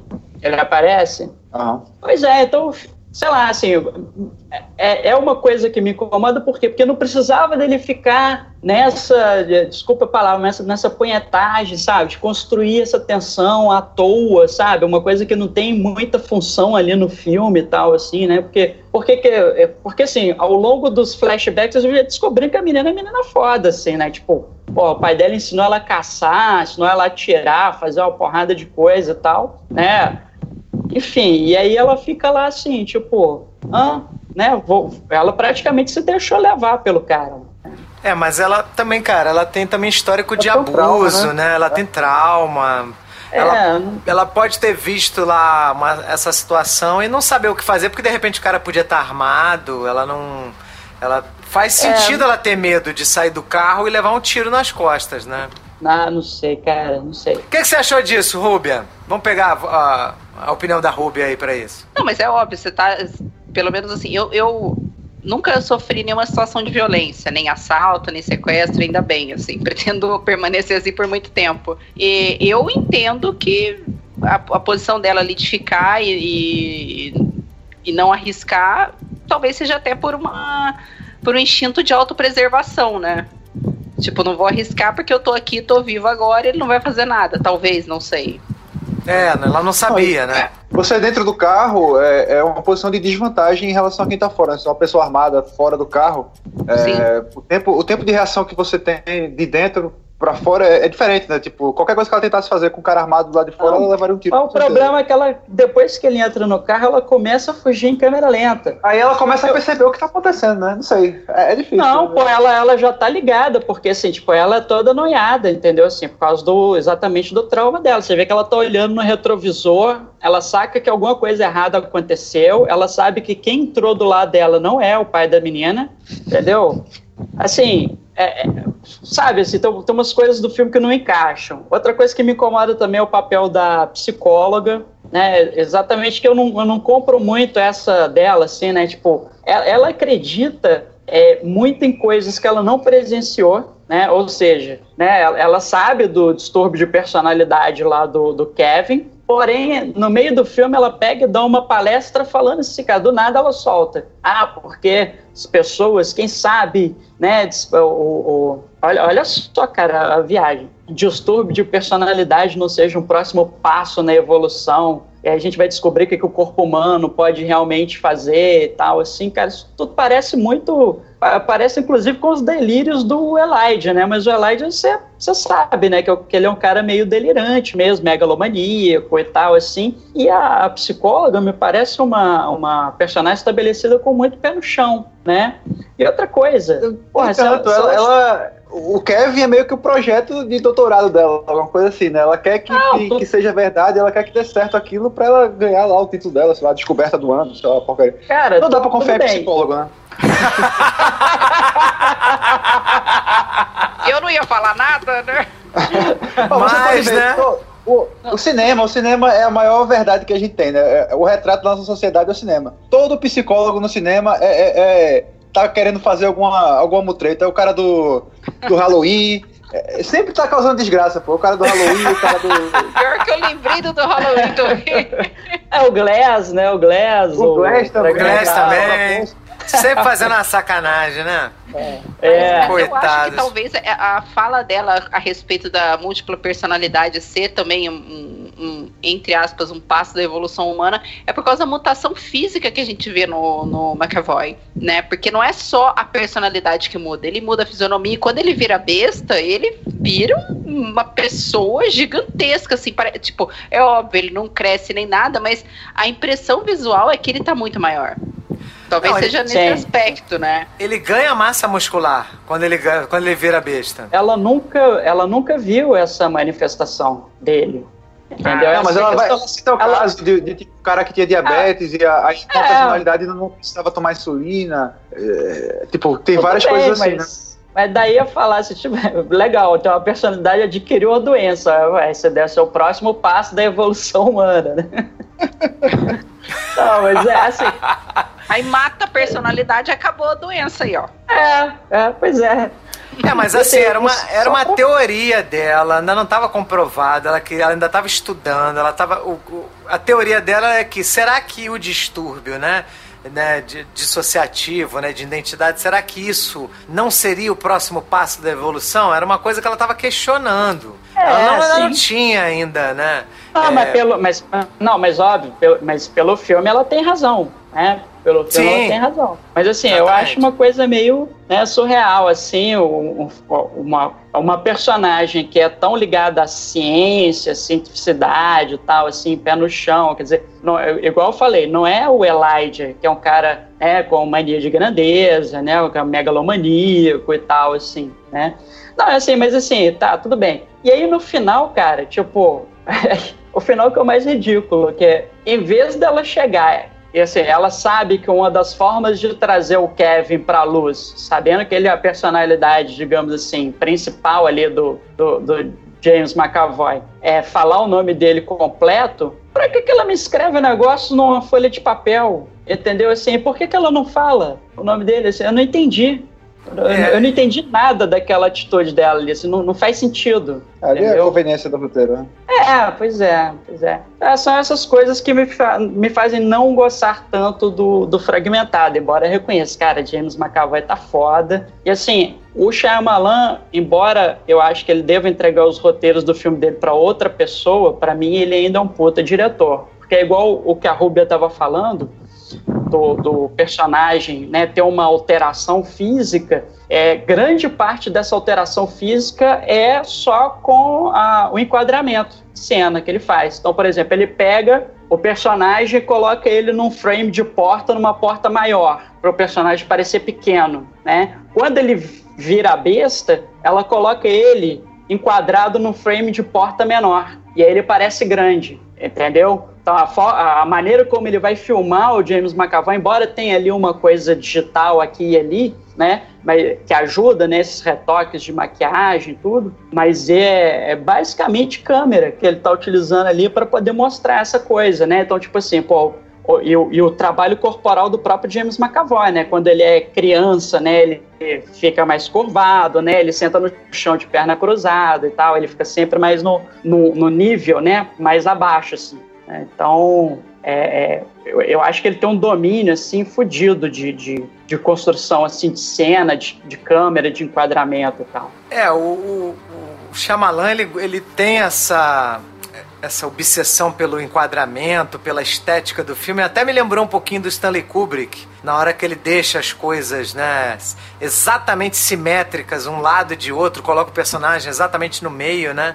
Porque fica estranho, né? Fica uma coisa... É, a grande obsessão dele é perturbadora, né? Sim, sim. O personagem está sempre enquadrado e sempre tem uma simetria. Ou seja, é, a- aquilo que está do lado esquerdo da tela está espelhado no lado direito. Então você vê, por exemplo, no Glass, quando a, a doutora lá reúne os três para poder fazer aquela sessão lá de terapia em conjunto, você vê que ela está usando aqueles refletores que é para poder dominar a persona- as personalidades do, do Kevin, né? E você vê que ela está centralizada, é, é, um, é uma sala né, comprida, aí tem vários guardas que ficam lá nas paredes, que eles vêm de dois em dois, ficam um virado para o outro, um de frente para o outro, e, e meio que fazendo ali o enquadramento dela, estão dois desses refletores, que são exatamente iguais um no outro, e ela está exatamente centralizada. né? Então você vê que ele tem uma obsessão né, com essa coisa do, do- da centralização, da simetria, né? Tudo, tudo no, no Shyamalan, os enquadramentos dele todos são muito simétricos. É, agora, sobre essa questão da psicóloga que você levantou, Marcão, você, a gente percebe no filme que ela é uma pessoa solitária, né? E ela. O, o- a razão de viver dela, assim, o personagem, né? O paciente principal dela, o principal estudo, era o Kevin, né? Da, ele é meio que projeto né, maior da vida dela. E aí ela percebe que todo o trabalho que ela fez para empoderá-lo saiu pela culatra, porque o empoderamento que ela trabalhou com ele foi uma coisa que acabou né, eh, tornando ele um, um assassino, uma criatura, uma besta, né? E não era esse o objetivo dela, né? E- Não, não, claro, claro que não, mas Talvez eu, seja. eu acho. É, Talvez mas seja, né, Rogério? essa- É, essa que é a questão. O filme ele acaba não te dando elementos para deduzir isso. Eu até entenderia se ela fosse igual o, o, o psiquiatra lá dessa versão nova do Halloween, igual o, o Rogerinho mencionou. Se, se, for, se ela fosse igual a ele, aí eu entenderia melhor, que ela seria cúmplice dele. Né? A- a- Eu acho que faria até, acho que faria até mais sentido pra trama, entendeu? Dela estar envolvida com o sequestro das meninas, entendeu? Ela querer chamar essa besta pra provar a teoria dela, entendeu? Agora, faria mais além- sentido. Além disso, cara, ela tava drogada, porque ele jogou aquele, aquele spray nela. Então ela tava, ela tava acordando do torpor, por isso que ela não conseguiu falar o nome dele. Mas ela tenta falar, cara. Ela tenta, ela, ela não consegue. O, o, o, o fragmentado não, não tem muito furo, não, tá? Não tem Tá, muito furo, não. Não, não. Ela podia ter falado no início, antes dele jogar qualquer coisa nela, porque é, ele só vai tomar essa atitude porque ele percebe que ela viu lá, já, já sacou que tinha, alguma coisa muito errada, que tem, alguém preso ali atrás das portas e tal. Aí que Sim. ele vai fazer isso com ela, entendeu? Ela poderia ter chegado lá, assim que ela viu a menina lá, mal lá na, na porta, ela fala assim: Kevin Wendell-Crumb, Kevin Wendell-Crumb, e chamar o cara pra luz. Na hora, né? É, porque eu, é, é isso que eu tava falando. Eu acho que ela, ela, como ela se sente responsável pelo cara, ela tenta contornar, entendeu? Tem- Tenta dizer, cara, isso é errado, Sim. você não deve fazer isso e tal, entendeu? Ah, Ela, ela tenta trazer o cara com a, com a terapia, né? Sim, é, tá, mas enfim, na, naquela situação acho que era mais importante salvar as meninas do que fazer terapia com ele. Mas o. É, mas a questão era a seguinte, cara, porque o que acontece? Pra mim, na verdade, é, é a cacuete do Shyamalan. Ele quer construir tensão, né? Então, assim, ele vai adiando, adiando, adiando a resolução da coisa para você construir a tensão. Então, ela acorda lá, né? Tipo assim, ela vai ver as meninas, tal, não sei o que. Você vê que ela faz tudo muito lentamente. A personagem vai fazendo tudo muito lentamente, né? Exatamente por conta disso. É, Só que, só que acaba parecendo uma falsa construção de tensão, né? Nesse momento, porque assim, acaba ficando artificial. É, né, tá velhinha lá olhando para as meninas, ah, não sei o que, e ela não toma atitude nenhuma. Entendeu? Assim, vai, vai te dando desespero que ela não toma atitude nenhuma, sendo que ela podia ter tomado atitude muito antes, sabe? Assim, é- essa, essa me incomoda um pouco isso no filme, assim. Mas, assim, eu não tô dizendo que é um filme ruim, assim, ó, o filme, eu gostei de Fragmentado, entendeu? Assim, eu- é um filme que eu ainda gostei, eu gostei menos do Glass, mas eu acho que para mim ainda um Corpo Fechado é um filme mais redondinho, que tem menos furos de roteiro, né? Tá com um roteiro mais bem fechadinho. O Fragmentado tem esses problemas de construção, né? De, de- de tensão, né? Né as- você não entende bem o que, é que ele está querendo fazer ali em determinados momentos. Poderia ter tomado outro caminho mais fácil e tal, mas enfim. E para mim o Glass é, é- talvez seja o mais fraco dos três. É. Rubens, você tem alguma coisa a falar sobre fragmentado? Não, eu já. é, Fragmentado, é como eu disse, assim, eu não lembro tão bem do filme. Eu lembro que eu gostei, mas senti aquela, aquela falta, assim. E, tipo, fal- na verdade, falta pra mim porque depois eu entendi que era o filme que era, entre aspas, a continuação de Corpo Fechado. E como eu não tinha visto, eu fiquei, eu senti meio. Sabe? Ai, nossa, parece que tá incompleto, faltou alguma coisa pra entender. Mas eu gostei do filme, principalmente pela atuação do McAvoy, que pra mim foi incrível. Então ela é a mesma atriz do filme A Bruxa, ela fez poucos filmes, mas, cara, ela é uma puta atriz, cara. Ela é ótima. Assim, por mais que o, que o Marcão tenha visto aí os, os furos e tal, a gente observa que o, o roteiro, em termos de diálogo, de atuação, tanto do, do Fragmentado quanto do Corpo Fechado, e até também do Glass também, né? Porque o- é- é muito bem cuidado a- a- as falas dos personagens. Você percebe que um filme de Shyamalan, as falas são muito legais, né? O, o- o próprio Fragmentado, ele faz um link com o Corpo Fechado, porque o Elijah Price, lá no final do filme, fala assim, eu queria me certificar de que eu não era um erro. E o próprio Besta, né, que é o... Na verdade, é, quem tá conversando com ela não é, o, não é a Besta, é aquele... Dennis, né? Que é aquela é a, é a personalidade mais forte, que é quem sequestra as meninas. Ele fala para psicólogo: Eu queria te mostrar aqui que eu não sou um erro, eu não fui um erro. Que nós temos aí uma 24 personalidade que é enorme, que é musculosa, que tem cabelão, é tipo um bárbaro, assim, um monstro, né? Uma, uma fera, né? Então, é, eles fa ele faz um paralelo muito legal com, com os filmes. Então, o, o cuidado é muito legal. Até fragmentado, cara, eu não vejo maiores problemas, tá? Agora os problemas começam com vidro. This is not a cartoon. This is the real world. No way. And yet, some of us still don't die with bullets. Some of us can still bend steel.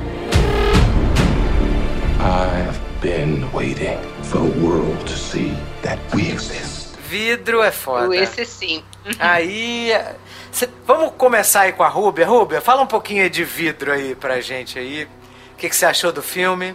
Eu assisti Corpo Fechado na quinta-feira e na sexta-feira eu fui assistir Vidro. Na minha Maravilha. cabeça, na minha cabeça, ah, o que que eu vou, vou ver? Vou ver o desenvolvimento do Mr. Glass, porque afinal de contas a gente sabe a história dele uma parte. Eu quero ver o que que aconteceu ao longo desses anos, etc, né? Falei, o que que ele vai fazer? Então, já que vamos ter os três, eu acho que o Mr. Glass vai manipular a besta contra o Dan. Só que aí chegou lá, não, não é nada disso. E eu fiquei muito frustrada porque a história dele não foi desenvolvida. Do Mr. Glass. Eu fiquei muito frustrada. Eu, que, eu fui pra ver isso. Eu queria ver isso. E É. chegou lá, não, não vi. Achei fraco. Eu acho que essa frustração ela bateu em todo mundo, né? Não é Porque nada foi desenvolvido, né? Você tem, a única, o único personagem que está muito bem desenvolvido é o a besta, né? Que é o Sim. James McAvoy. Agora, os outros dois, eles estão ali como, né? Participantes, assim, bem inexplorados, né? O que, que você acha disso, Rogerinho? Cara, eu, gostei do, do Glass, agora realmente ele, ele se vendeu, né? A, a proposta que foi dada era, era essa, né? De, ter o combate lá do. Que o Mr. Glass ia manipular os caras pra ter o combate e ia ser um filme com mais ação, né? Sei lá, com, com mais desenvolvimento também dos personagens, né? E acaba que ele fica muito tempo naquele segundo ato lá no, no manicômio, né? E, e o, o ritmo do filme acaba ficando um pouco arrastado, né? Mas assim, eu, eu gostei da proposta do filme, né? A- a- eu tava conversando contigo aquele dia, a, a ideia de você colocar os personagens para duvidarem de si mesmos, né? É, é uma teoricamente assim é uma maneira eficaz de, de enfraquecer uma pessoa, né? Quando você tira, tira a confiança do, da pessoa nela mesma, é o, é o momento que ela fica mais vulnerável, né? Então eu Exatamente. achei, eu achei essa ideia de, de, é, tentar quebrar a base assim do- dos heróis, né, do, do David Dunn principalmente. e, é, achei uma ideia legal, mas é, a execução talvez no final não, não tenha ficado tão boa. Mas eu, eu, eu gostei do filme, gostei bastante. Marcão, Ah, agora que são elas, né? É, não, assim, é, assim, acho acho que talvez o que tenha mais me incomodado foi o que a Rubia falou mesmo, assim, né? O filme se chama Glass, e na verdade o Mr. Glass não tem tanto papel assim, né? Assim, não tem nem, nem tanto tempo de tela ali. Embora ele seja ali o mastermind, né? O cara que vai né, bolar o plano maquiavélico e tal para fazer tudo acontecer, eu acho que, enfim, é, ele, ele acaba tendo pouco destaque, né? Era para ele ser estrela do filme. E aí, assim, as, as soluções ali que vão se desenrolando e tal, assim, não, não são muito soluções que, que me agradam, não. Né? Eu, eu acho assim, pô, o filme acaba tendo três reviravoltas e não sei, assim, para mim soam muito artificiais. Tem, putz, eu nem sei se você vai puxar isso aí ao longo do papo ou já é pra ir explanando aqui de uma vez. Não, não, eu vou puxar. Vamos, vamos voltar do início, tá? A primeira coisa que me incomoda no Glass é o seguinte: você tem o início do filme, que é o Bruce Willis, depois de 19 anos de prática como super-herói, e ele está a mesma coisa que o corpo fechado. Exatamente a mesma coisa. Porque assim, faz sentido ele no corpo fechado por ele estar acordando todo dia de manhã, deprimido, triste, perdido. Faz sentido ele ser aquele cara letárgico, que demora pra reagir, lento. Faz sentido ele naquele filme ser assim, depois ele mudar e tal. E nesse filme ele já tá uma outra pessoa. O que, que você achou disso, Rubio? Porque você viu logo um seguido do outro. Que, que você achou da atuação do Bruce Willis em inglês em relação ao corpo fechado? Não, não tem nem comparação, né? Corpo fechado lá em cima Glass assim do meio pra baixo, porque é justamente isso que você falou. No, no, no Glass ele não tem aquela altivez. Parece que ele não faz 19 anos que ele convive com aquilo, né? Com aquele fato dele ser um herói, com o fato dele estar nas ruas, inclusive com a ajuda do filho, né? Então, assim, se ele tá ali trabalhando com aquilo, combatendo, sendo herói de fato, realmente falta uma, faltou uma altivez, né? No, do Glass. Porque ele é, é exatamente isso que você falou. Falou, eu acho que não, não poderia ter sido colocado de, de uma forma melhor. Que ele tá se descobrindo, então é, é, é justo ele estar tá daquele jeito, meio cabisbaixo, aprendendo a lidar com aquela situação. Né? Ele se aceitou, ele descobriu quem é e ele tá procurando o lugar dele no mundo. Mas, é, tipo, 19 anos depois já deu pra achar, né? É, porra, né? E aí ele, ele, ele é muito lento. Aí na hora de ficar na porrada lá com o cara, o cara tem uma determinada momento lá que ele joga uma mesa na menina, ele nem corre para pegar a mesa, para ficar na frente entre a mesa e, e, e, a garota. Ele deixa a garota levar uma porrada da mesa, cair no chão. Aí as outras que tem que ir lá socorrer a menina. Porra, eu falei, caralho, cara, que herói de merda, né? Se a gente lembrar no final do, do fragmentado, ele, ele, ele promete estar tá, tá mais ativo, né? Que ele tá lá no, vendo no noticiário assim, tipo, vou pegar esse cara. O, o fragmentado termina com essa promessa, né? Que, Sim, porra, e né? ele vai sair pra buscar e, e dar porrada. Pô, o cara não consegue dar três, quatro passos correndo, porra. Estranho, né? Um negócio. É, não, acho, acho que a passividade dele é muito estranha. É, é porra. Ele, ele, é um, ele, era um cara pra ser assim, pô, já mais inteligente, mais sagaz, mais, sabe? E tipo assim, porra, de novo, cara, tem, tem coisa que não dá para comprar. Então, por exemplo, a gente falou, né? Ele tava lá, sei lá, é, 20 anos, 18, 18 anos já. O que, que, é, Rogério? O que, que, é que você falou, Rogério? Tem coisas que não dá pra ah. comprar, pra todas as outras existe Mastercard. o jabá, o jabá. O jabá aí. É, pô, Mastercard, patrocina nós aí. Tá certo. Fala aí, Marcão. É, mas então, aí o que acontece? Pô, cara, o cara tá lá há 20 anos, quer dizer, e assim, tipo, uma das primeiras cenas do filme, ele caindo na porrada com a besta, entendeu? E pulando lá de uma janela lá, de, um, de uma fábrica, porra, janela puta alta, os dois caem no chão, continuam saindo na mão e tal. Aí a psicóloga vai e fala assim, cara, é, na verdade vocês têm uma síndrome que vocês acreditam que vocês são super-heróis, mas vocês não são, vocês são pessoas normais. Aí você olha assim, e aí ele, ele começa a ter dúvida. Aí eu falo assim, what the fuck, cara? O cara tem 20 anos que ele é super-herói, entendeu? Que ele sai dando porrada em todo mundo, que ele tem um monte de visão na cabeça dele e tal, assim, sabe? Ele, ele vê as coisas direitinho, assim, não é tipo assim, porra, é, vi no sapato do cara, igual ela insinua, né? Então ele trabalha não sei onde, ele é de não sei onde. Não, pô, passa um filme na cabeça do camarada, né? E aí ele fica lá cheio da dúvida, assim, que realmente, assim, igual vocês comentaram, eu entenderia se fosse lá no corpo fechado, o cara, porra, tá aprendendo ainda, né? Tipo, aquilo ali foi um mind blow pra ele, né? Descobrir que ele tem esses poderes. Mas agora, já 20 anos depois, pô, que porra de dúvida é essa na cabeça dele? Não dá pra entender. Ah, é, tem, tem coisas de, ali no roteiro que você não compra. E essa passividade dele também. Se ele tá assim, já virou tipo um herói profissional, tá 20 anos nessa aí, e, e, e fica naquela passividade idiota dele, assim, ele fica esperando tudo, é, é, ele fica esperando as coisas virem de encontro a ele. Ele não vai de encontro a nada, assim, isso é bizarro, assim, não. E o, e o Bruce Willis, porra, né, atuando no automático, né, vamos combinar. Só fazendo caras e bocas, dando aquela encarada dele já que tá, já tá mega manjada já, e, e não passa daquilo ali. É, ele também não tem muito espaço no filme, né? Porque ele faz aquele papel, né? Porra. Lento, é, ele, ele na verdade, você sabe que tem três velocidades na Bahia, né? Que é lento, lentíssimo e Dorival Caymmi, né? ele tá no Dorival Caymmi. Mas é que todo mundo precisa pagar os boletos, né? E ele também tem que pagar. Porra! Bruce Aí, Willis também tem boleto. Tá vendo, tá certo, só pode ser. E aí ele, isso já começa errado, né? E aí eles estabelecem um sistema de segurança que é o mais furado do planeta Terra para você segurar super seres. Cara, é, com ele você tem uma chuveirada que deixa em tese ele fraco, com o McAvoy que é a besta tem o flashes, né, de, de luz, que cara, simplesmente o cara pode usar uma coisa altamente tecnológica que se chama-se pálpebras, né? Ele fecha os olhos e o sistema de segurança não funciona mais.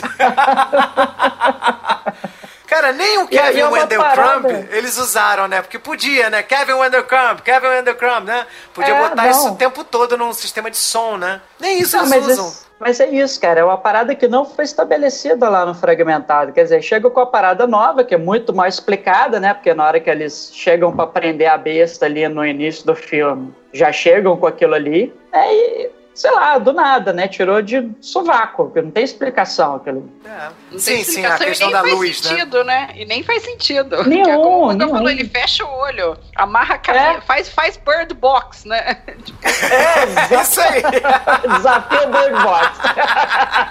Entendeu? Aí tá tranquilo. Ai, cara. Não, e assim, realmente, assim, tipo, pensando assim, no sistema pra segurar o David Dunn lá, que, é o, que é o, são os chuveiros. Cara, ele já era pra ter morrido, então, porque, ou então ele nunca tomou banho na vida, né? Porque, Exatamente. Pô, cara é o fedorento, é o cascão. A, não, mas americano não tem esse hábito, deve usar só lenço umedecido, assim, tipo, uma vez por semana. Americano é meio sujo, né? A gente que gosta de banho. Ó, vamos torcer, Ruber, pra que nenhum norte-americano se esse podcast. Não, é brincadeira, brincadeira. Claro, claro. brincadeira. Ai, ai. Mas, o, mas aí não faz sentido, né? O cara não pode pegar chuva, não pode tomar banho, não pode escovar dente. Porra, não faz sentido. É, e essa não é a fraqueza dele. A fraqueza dele são grandes concentrações de água. É piscina, é tanque. Não, não é uma chuva, um chuveiro. Então, porra, é escroto. Aí, é, aí também é foda, né? Porque, porque assim, é, o filme, qualquer filme, né, que tentam vender pra gente, é, ele exige uma suspensão da nossa descrença, né? E aí, esse filme não conseguiu, cara, suspender minha descrença. Tinha muita coisa que eu falo, caraca, mas isso não ia funcionar, aquilo ali não ia funcionar. Porque o, o, o filme ele, ele, é bom quando o cara, mesmo com uma coisa mentirosa, ele te convence de que aquilo ali pode acontecer. Você fica com medo daquilo ali. Você compra aquela ideia. Isso é legal. Né? Quando James Cameron coloca lá um, um robô T-1000 de, de metal líquido vindo do futuro, você acredita que aquela porra pode acontecer, né? Que o cara pode matar a gente. Agora, esse filme, porra, né? Tem vários furos, assim, que, que não fazem o menor sentido. O que, que você acha dos furos do, do, do Glass, o Rogerinho? O problema, o grande problema do filme é, é só a passividade do David Dunn. Ele realmente o cara que passou 19 anos em qualquer profissão do mundo é, se o cara tivesse daquele jeito, o cara já teria sido demitido há muito tempo, né? Não, não, não faz sentido. Agora, em relação a furo, não achei que seja furo. É, tudo bem, a, a, a contenção lá dos caras, colocar um negócio de luz. É, é, é, é questão de, de, de suspensão de, de descanso, né? Mas eu, eu comprei. Pra mim, funcionava. Agora, realmente, o, David Dunn paradão daquele jeito foi, foi a única coisa que incomodou. É, né? Uhum. Bom, aí a gente tem essa realmente esse tratamento dessa psicóloga que fala assim: olha, cara, na realidade vocês acham que vocês são super-heróis, mas na verdade vocês estão enganados, não é nada disso. Vocês, o que vocês fazem, tem outros seres humanos que podem fazer igual, então vocês não são tão assim. Cara, essa ideia é boa. Essa ideia não é uma ideia ruim. Para o Bruce Willis, que tem 19 anos de prática, ela teria que se esforçar um pouco mais, teria que encontrar algum meio diferente de tentar convencê-lo, pelo menos que ele não. que ele, ele é uma pessoa extremamente habilidosa, mas que essa habilidosa não serve ao mundo, que ele não é o herói que ele gostaria, que ele deveria ser. Aí eu acho que talvez é, é, minasse, né? A autoestima dele. Agora, dizer que não existe o poder dele que ele é tipo um mentalista, que ele consegue deduzir coisas só de olhar. Hum, isso aí. É, tudo bem que. Não, nada a ver. É, foi uma construção fraca, né? É, tudo bem que ele tem uma psiquiatra e hoje a medicina ela é um local de saber, né? Então toda pessoa que fala assim, ah, eu sou médico e fala alguma coisa, você automaticamente a, a sua tendência é acreditar naquele, no discurso daquela pessoa. Então eles estavam numa posição fragilizada ali na instituição, ela era a pessoa que estava estudando, então de certa forma ela tem um, ela já tem um, exerce um certo poder sobre eles, tá? Só pelo fato da, da, da questão hierárquica, da fragilidade deles estarem isolados do mundo, deles serem vistos pela sociedade como ameaça, porque o próprio David Dunn, não, ele se acha um herói, mas ela fala, mas você não é herói, cara. Você fez várias coisas que a polícia está atrás de você e tal. Então, faz até algum sentido. Isso, isso aí me incomodou, mas não me incomodou tanto quanto os sistemas de segurança. O que, que você acha disso, Rubia? Ah, não. O sistema de segurança foi pesado. Foi pesado, foi triste. E eu, eu ficava inconformada, né? E, e pior, eu ainda fui numa sessão de cinema em que as pessoas não paravam de falar.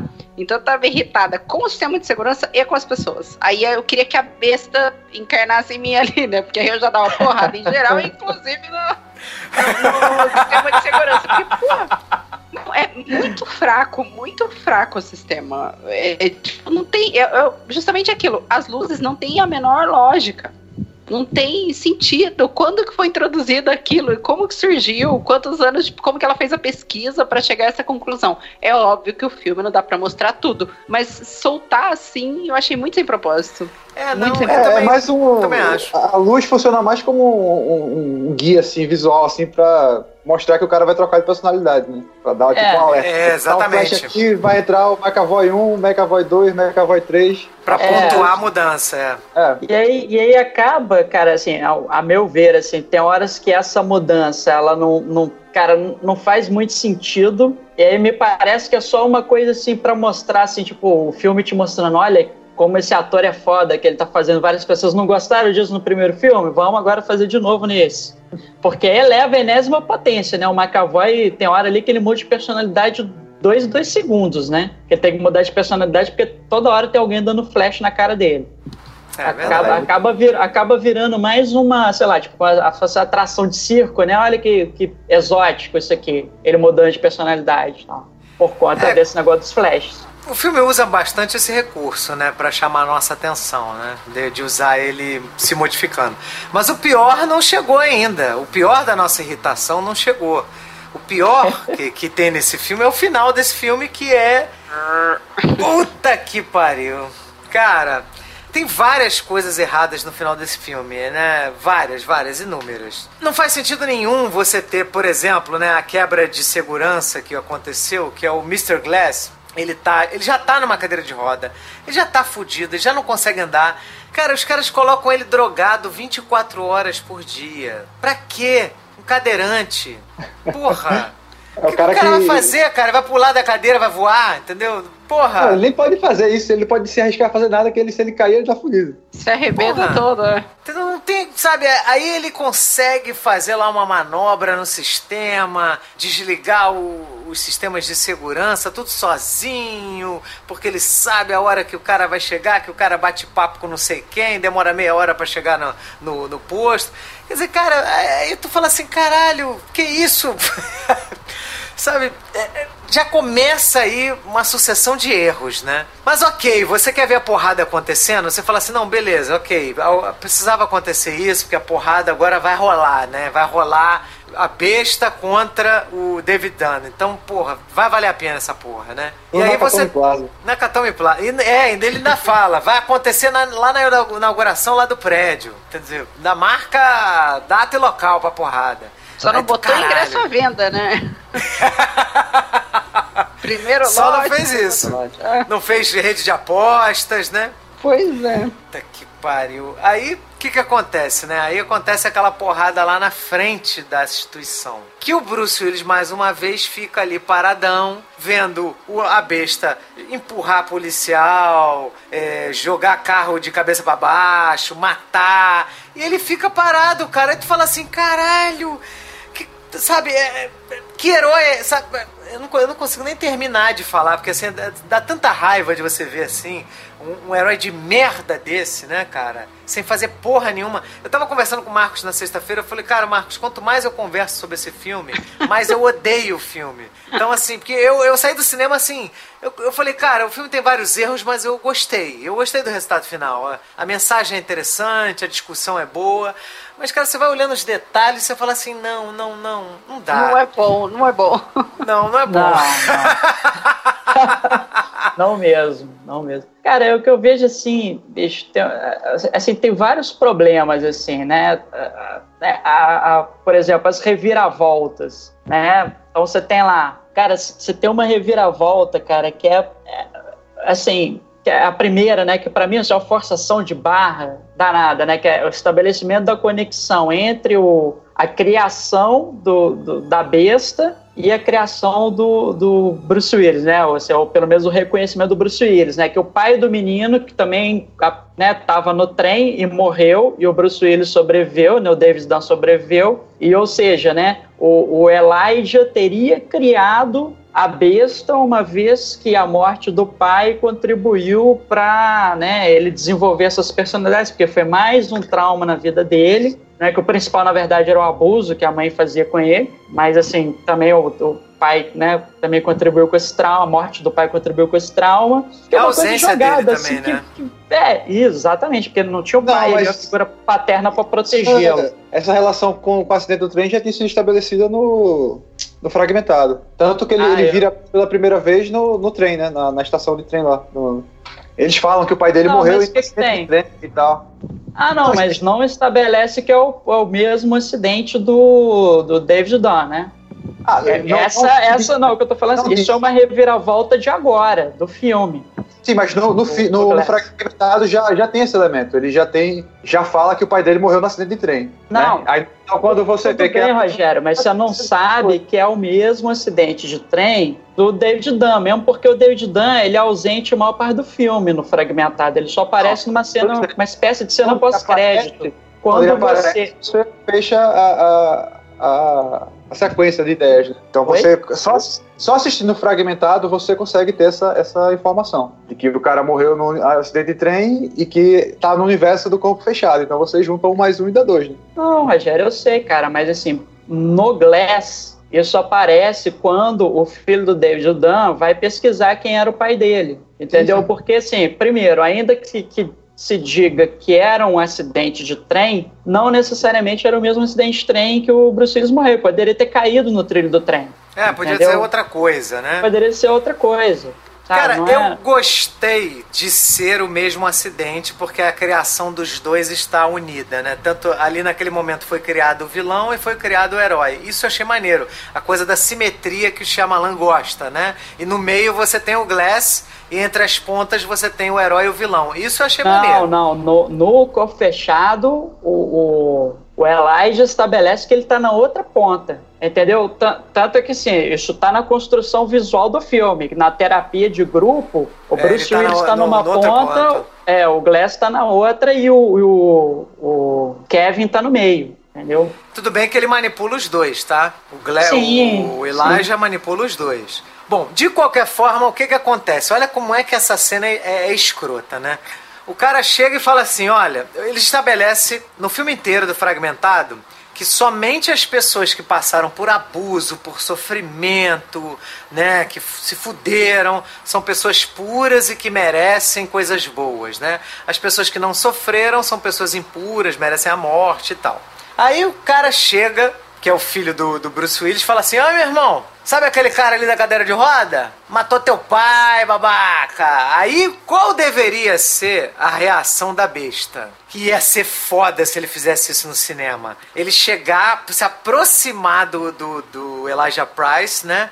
Com aquele, né? com aquele tom ameaçador e chegar na hora de, de que a gente achar que ele ia dar uma porrada no cara, agradecer o cara. Olha, você então proporcionou que eu fosse uma pessoa especial. Porque na realidade o que ele valoriza é quem é abusado e não quem é puro.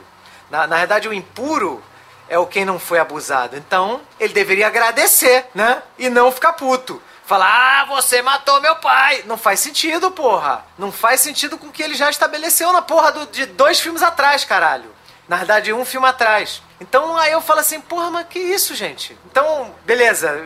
É, é- é impuro, mas também não é bem assim, né? Eu queria ser impuro? Porra, não dá, né? Então, não- quer dizer, uma coisa não, não bate com a outra. Então, aí o primeiro furo de roteiro foda do filme, assim, que eu achei tenebroso, né? Aí eu falei, caralho, cara, que isso? Não acredito que o cara vai fazer isso. Porra, porque já quebra toda a lógica do personagem. O personagem está seguindo uma lógica dois filmes e agora no final do, do segundo filme ele tá, segue outra, né? Decide seguir outra porque, porque o Shyamalan quer, né? Porque o Shyamalan quer que ele leve uma porrada lá, o, o Mr. Glass. Pra ele morrer, né? Porque ele precisa levar uma porrada pra morrer, junto com os outros dois. Quer dizer, é tudo, cara, o roteiro ele, ele acaba admitindo furos pra poder fechar do jeito que ele quer, né? Que é que uma que você achou merda, de- né? É, o que, que você achou disso, Rubia? Dessas reviravoltinhas? Isso eu achei uma merda. E fiquei muito puta com. Não, desculpa. Mas eu achei. Eu fiquei muito puta com o Dan morrendo. Eu, fiquei, eu, eu senti muito, assim, porque ele era. tipo, tipo, eu, como eu assisti o Corpo Fechado no dia anterior, eu tava muito apegada. E aí eu fiquei putaça. Eu falei, ai, mas que caralho, não é possível que isso vai acontecer. E aconteceu. E eu fiquei putaça. Tipo, que o Mr. Glass morresse, ok e tal, mas o, o ele eu fiquei chateada. É Numa pocinha d'água, né? Então, É, até porque a forma, né? Exatamente. Vai morrer na poça d'água é sacanagem, né, cara? Poça não foi- d'água? sei lá, se fosse no mar, num rio enorme, sabe, uma coisa assim. Mas não, era ridículo, ridículo, ridículo. E um cara segurando só a cabeça dele. Só um! É, porque ele é super forte, mas, né, a- aquilo ia dar certo. Puta que pariu. Ai, cara, é até triste falar dessa cena. Não, e pra mim, assim, triste também dessa cena é a segunda revelação que tem exatamente na hora que o David Dunn tá morrendo, né? Ah, Que da a- tatuagem de- da médica. É, exatamente, Ah. que ela chega, encosta nele pra. Olha só, assim, tipo, cúmulo do sadismo, né? O cara tá ali morrendo e tal, e ela quer que ele saiba que ele Quem tá é. morrendo, quem ela é e tal, assim, que não, não faz muito sentido, mas assim, óbvio, isso aí é o quê? Uma desculpa pra você ter um flashback pra mostrar quem é aquela mulher. Que supostamente faz parte de uma organização ultra secreta que impede que esses super-heróis e super-vilões, digamos assim, despertem ou sejam reconhecidos pelo mundo, né? Que eles permaneçam sempre achando que são pessoas normais e tal, e não provoquem nada, né? Não é porque isso seria, é, assim, Era um a reunião do conselho da- de psicologia ali, rapaz. Que é isso, Rogério? que é isso, Rogério? Eu Sabe? falo logo. E, tipo assim, é- de novo, é, é uma coisa jogada, é que nem as luzes, entendeu? É, é uma coisa assim, porra, em nenhum momento isso foi estabelecido, isso cria uma reviravolta do nada, né? Tipo assim, porra, quem são as pessoas que compõem essa, né, essa organização secreta, onde que elas estão, de onde eles vieram, como é que eles sabem que essa galera. E aparentemente é uma organização milenar, então quer dizer, tipo, sei lá, uma coisa meio Código da Vinci, né? A organização milenar que surge do nada, né? Sei lá, talvez eles devem remontar a Cristo, talvez, né? Não sei. Claro, que foi que todos sabemos aqui que foi o primeiro X-Men, né? O primeiro X-Men, exatamente. sim, exatamente. Desde o Orkut tem isso. Tem, tem- tinha uma. Cara, tinha uma comunidade no Orkut que era. Foi Jesus o primeiro X-Men? Cara, muito maneiro, cara. Não, as Fala, não, pô, o cara eram tinha. maravilhosas. Eram maravilhosas. Jesus contra Magneto. Não, aí, aí tinha, aí, aí tinha um cara falando, não, o Magneto vence. Ele tem o poder dos pregos, vai pregar Jesus na cruz. Nossa. Não, aí tinha um outro que vinha embaixo e falava assim, não, mas Jesus ressuscita. Ressuscita. Depois de três dias tá de boa. Tá de volta. Era maravilhosa, eu lembro disso. Cara, Cara, mas, mas- mas ali, mas essa cena do flashback, ela tem uma função que é o seguinte: os caras estavam tentando afogar. Quer dizer, um cara tava tentando afogar ele, que é um absurdo, um cara não conseguiria. Ela botou a mão ali pra ele botar a mão nela pra ele se distrair com a, a, a visão que, ela- que ele ia ter. pra ele ser não. assassinado. Não, não, pelo amor de Deus, não. Você acha Não. que não? Claro- que ela não que não, fez isso porra. pra, pra Não, deixá-lo atordoado? Porra, eu tô morrendo, cara. Assim, você acha que eu vou ficar prestando atenção em visão? Eu quero É, sair né? daqui, eu vou dar porrada em alguém pra poder sair Não, daqui, não, não. Não, é, mas isso exatamente é o, que eu, é o que eu ia falar em seguida. Porque você tá morrendo, cara. Foda-se visão. Não faz sentido Ah, ele encostar na mão dela. Pra mim, aquilo ali pra mim, o que foi estabelecido na cena é o seguinte, tipo assim, ele estava subjulgado e, sei lá, por um... Na verdade, é o seguinte, isso aí, isso, isso aí é, digamos assim, tudo combinado com o roteirista do filme. O que, que, Que é ele mesmo, cabeça, né? É, o que, que tava na cabeça do Shyamalan? Eu preciso fazer uma cena aqui, flashback, revelando, com essa grande revelação. Como é que eu vou fazer isso? Onde é que eu vou enfiar essa merda dessa, desse flashback, dessa revelação? Aí resolveu fazer assim, cara. Tipo assim, ah, eu vou- ah, já sei, eu vou fazer a médica lá, a psiquiatra, encostar nele enquanto ele estiver morrendo. Que aí eu boto esse flashback no meu filme. Cara, não tem, não tem nenhuma função além disso, a não ser que você considere que, além de tudo, ela é uma sádica, filha da puta, que vira né? Você, ah, precisa saber quem é que tá te matando aqui. Ó, encosta aqui em mim, precisa saber quem é que tá te matando. Que é isso, cara. Foda, né, cara? Puta que pariu. Ah, isso- essa, essa é, arti- é artificial, é artificial porque ele quer introduzir uma, uma reviravolta, uma segunda revelação ali no filme, entendeu? Assim, de, de uma coisa que tirou do nada, também tirou de dentro da cartola igual as luzes, que não tem função ali, sabe? Não é bem construído, você não tem, ao longo do filme, você não tem nenhuma pista disso. Entendeu? Não, e, e naquela cena final ele não tem propósito nenhum, não tem Nenhum. função, não tem motivo, é totalmente aleatório. Aí essa reviravolta acaba invalidando a outra reviravolta, né? Que, tipo, se a segunda reviravolta foi porcaria, a terceira que anula a segunda também perde todo o valor, né? É, exatamente. Falar do, do Porque- plano secreto do Elijah por trás de tudo isso. É, porque o que, que desencadeia a crise dessa cena final, né? É que ela tem que impedir que eles saiam ali daquele instituto, porque senão, é, no meio da porradaria, se a porradaria for pública, as pessoas vão descobrir que existem super-heróis e super-vilões. Isso não pode acontecer, né? E o, o que o Samuel Jackson dá a entender, né? O, o Elijah dá a entender que ele vai levar para essa torre, né, que está sendo inaugurada nesse dia, que é esse prédio mega tecnológico, o mais alto lá da, da, da Filadélfia, que está sendo inaugurado naquele dia, ele vai levar essa batalha para lá para todo mundo ver. Só que essa batalha acaba se desenrolando ali no, né, no estacionamento do, do próprio Instituto Psiquiátrico em que eles estão. Né? Só que aí o que acontece? Na verdade, o Elijah estava dois passos à frente da, da, da psiquiatra, né? Porque ele grava tudo, manda lá para um servidor secreto, depois a mãe do Elijah, a Casey e o filho do, do David Dunn, eles recebem um e-mail com esse vídeo e resolvem jogar na internet. Né? Que também é outra coisa que eu acho muito furado, que é a cena na estação de trem, né? Quer dizer, de novo, ele faz essa rima visual com o corpo fechado, né? Porque eles vão lá para a estação de trem para poder observar as pessoas no celular recebendo aquele vídeo, né? E visualizando o vídeo e tendo mind blows, né? Porque puta que pariu existem, ser, né? Tipo assim. Agora é o seguinte, tipo assim, de novo, como o filme é um filme é, é, com, com pé na, no realismo, digamos assim, é, tem um outro furo aí que é que é o quê? Tipo, porra, é, você recebe aquele vídeo lá no teu celular, né? Sobe um vídeo pro YouTube e alguém te manda, olha que legal esse vídeo, assiste. Você vai achar que aquela cena ali é o quê? Fake news. Ah, mas se tá no zap é verdade. Deve ser um grupo do WhatsApp só na Filadélfia. E aí o que tá no zap é verdade, entendeu? Não, o vídeo é mamadeira de piroca, né, Rubia? Não, agora em breve, o próximo filme do Shyamalan vai ser o Kit Gay e a mamadeira de piroca, tenho certeza. Tudo pelo zap. É, de- deve ter sido o único público que acreditou, né? Que a galera do Zap. Aí você repasse antes que, eu- antes que a CIA apague esse vídeo, né? Isso a Globo não mostra. Até chegar no presidente Trump. É, tipo isso. Corrente.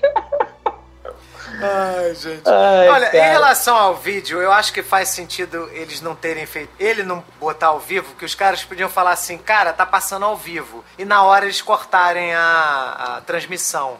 Então faz sentido ele querer que terminasse pra depois ele passar pras pessoas, pra depois eles viralizarem, né? Então isso aí nem me incomodou tanto assim não, cara. O que me incomoda mais no filme é que o filme ele tem coisas tão maneiras assim. É, até tava falando com o Marcão, mas né, em outro dia que ele, ele usa as cores de uma forma tão legal, né, cara? Ele coloca lá o amarelo lá pro, pro, pra besta, o verde pro, pro David Dunn, o roxo pro Mr. Glass. Cara, ele tem uns enquadramentos maneiros, tem uma construção de tensão, de suspense maneira. Eu- Eu fiquei preso na cadeira, sabe assim? O filme me deixou tenso. É, ele me prendeu do início ao fim. Ele, ele tem umas cenas bonitas, por exemplo, a cena da morte da besta é lindo, cara. Aquilo ali é poético. Porque ali o que, que acontece? Ele- ela usa a garota, que é uma menina que se identificou com ele porque ela também tinha sofrido abuso na infância, e ela passa a querer ser namorada dele, gosta dele, quer ajudá-lo de alguma forma, mas ela passa a gostar do Kevin, né? Passa a admirar o Kevin, né? Não a besta. E aí o Kevin, ele, ele vem, né, pra luz, e é nisso que o policial se aproveita e dá um tiro nele pra matá-lo, porque ele, enquanto Kevin, ele é frágil, a besta não. E aí ele morre nos braços dela e é bonito ele falar pra ela assim, olha, eu vou ficar até o fim, eu não preciso mais me esconder. Eu tô aqui com você, que é aquela coisa do, do inverso, né? O ódio, os maus tratos fez ele se esconder e outras personalidades assumirem o comando. E o amor fez ele voltar mostrar. luz. Exatamente. Cara, então assim, porra, um filme com tanta coisa legal, o filho da puta não podia fazer direitinho, né, cara? Porra, pra que cagar um filme que, porra, podia ser tão legal, né, cara? Então, porra, eu achei aquela cena tão bonita. O que, que você achou dessa cena, Rubia, da, da, Eu, não, eu Kevin? achei. Essa cena específica eu achei ótima. Foi, se tivesse acabado ali, talvez eh, antes da. não tivesse a morte do Dan, pra mim teria sido menos frustrante. Ele morrer foi muito triste pra mim. Mas a morte do, do Kevin, ok. Eu, pra mim já era meio que esperado, assim, mas o Dan morrer. uh, uh, não digeri ainda. Tem uma, tem uma coisa nesse filme que eu gostei muito, e aí é uma coisa que, que a gente. Eu acho que é legal a gente discutir. Eu acho que esse é o motivo principal de muita gente estar gostando, porque esse filme está dividindo opiniões, tá? Ele, nos Estados Unidos, já é a segunda semana consecutiva que ele está em primeiro lugar. Ele fez 19 milhões esse final de semana, né? E ele já tá com cento e tantos milhões no mundo todo, né? 140, 140 e poucos. Então, assim, tem muita gente gostando do filme. Eu acho que, assim, a discussão dele é muito boa, né? Da- dessa coisa. E até o Rogério fala de sacanagem, né? Que é o Conselho de Psicologia sacaneando. Mas é, na verdade é o inverso, tá, Rogério? Mas existe uma, uma forma de organização social em que você consegue mais facilmente controlar as outras pessoas abaixando a autoestima dela. Tanto que você, quando observa relacionamentos abusivos, né? Onde o marido domina a esposa, ou a esposa domina o marido, é, relações onde há abuso, né? Então, se Você observa sempre o abusador abaixando a autoestima de quem é abusado, para a pessoa não reagir, não sair daquilo ali, não confiar em si mesma.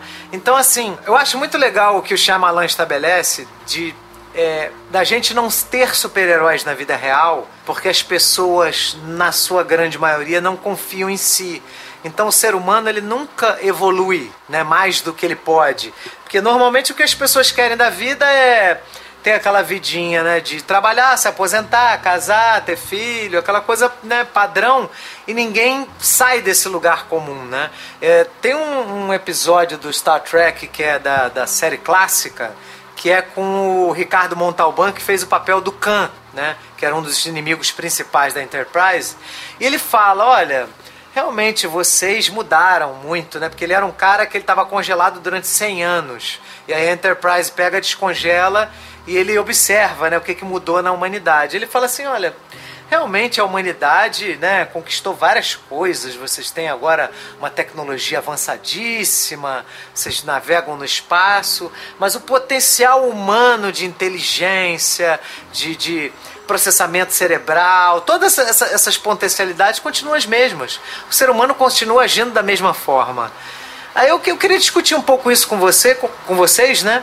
Rubem, o que, que você acha de- dessa questão da, que, que existe na nossa sociedade de reduzir a nossa autoestima para mais facilmente nos controlar? Não, isso, isso para mim, é, eu vivi um caso assim, né? Não vou entrar em detalhes, enfim, mas ah, mais de 10 anos atrás eu tive um relacionamento que, em que o, a pessoa com quem eu me relacionava, ela, ela é, conseguia me manipular justamente jogando a minha autoestima para baixo. E isso, eu me relacionei entre 2003 e 2005. E eu nunca mais visto essa pessoa depois do término. E ano passado eu tava de férias na minha cidade com meu pai é, na casa dos meus pais, né? E eu fui comer e eu tava com um amigo e eu encontrei essa pessoa pela primeira vez desde então. E na minha lembrança, essa pessoa era uma pessoa enorme. Super alto, super alta. Só que quando eu cheguei, nós estávamos próximos um do outro, ele não era tão mais alto que eu. A pessoa não era tão mais alta que eu. Então, assim, é, ele, ele, a pessoa fazia tanto, me jogava tão para baixo que eu via ela como uma pessoa muito maior que eu.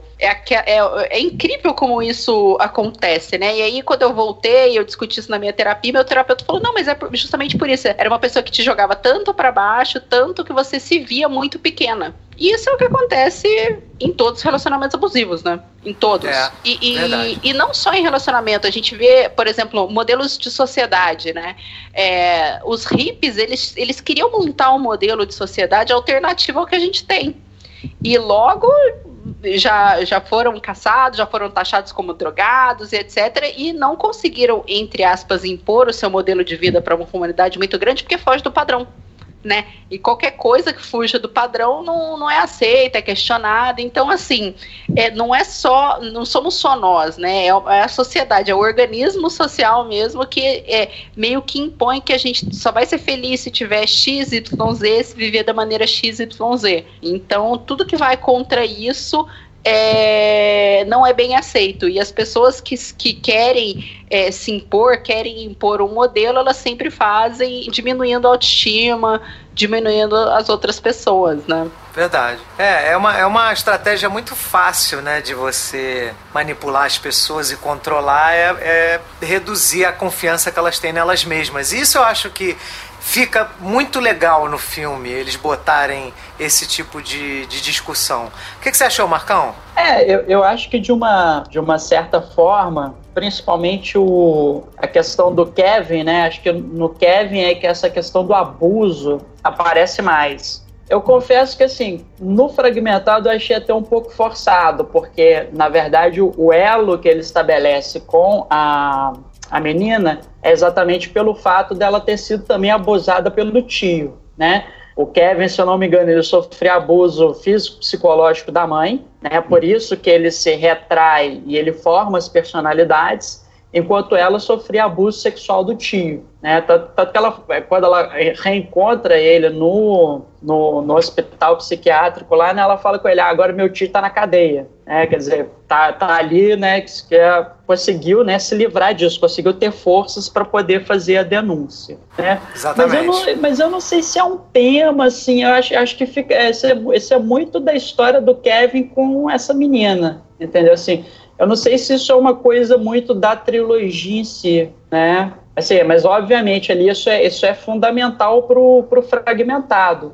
Né? Tanto que até a desculpa por que, que a besta acaba não matando a menina é por conta disso, porque ele vê as marcas né, no corpo dela, porque o, o tio também abusava fisicamente dela, né, cortava e tal ou ela se cortava? Acho que ela, ela que se cortava. Eu acho né? que ela se cortava, é. Tinha ela faz mais sentido ela se cortar. Pra ela ficar, para ela não ficar tão atraente pra esse tio, né? Não querer não nada querer sexual abusar, com ela. Né? Exatamente. Sim, sim. É, e, e, e, tem também uma, uma coisa de, digamos assim, ele é a forma dela de lidar com aquilo, né? Porque muitas vezes esses cortes que a pessoa faz si mesmo traz um certo alívio. A pessoa tá num sofrimento ali e é a sua forma de se aliviar, né?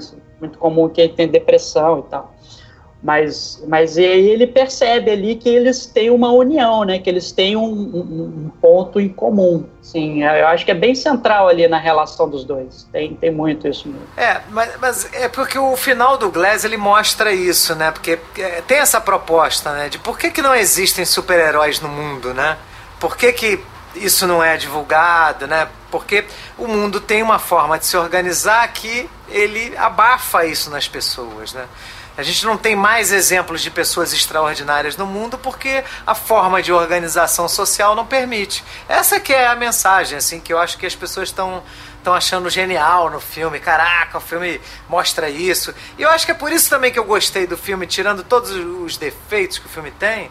Eu achei o filme maneiro por ele propor essa discussão, né? Eu achei essa discussão acho inteligente. Apesar eu, dos eu, vários eu, defeitos. Eu, acho que no final essa trilogia, na verdade, são é uma trilogia que cada, né, cada filme é ou deveria ser centrado mais em determinados personagens, porque além de ser uma trilogia de filmes, é um trio de personagens principais, né?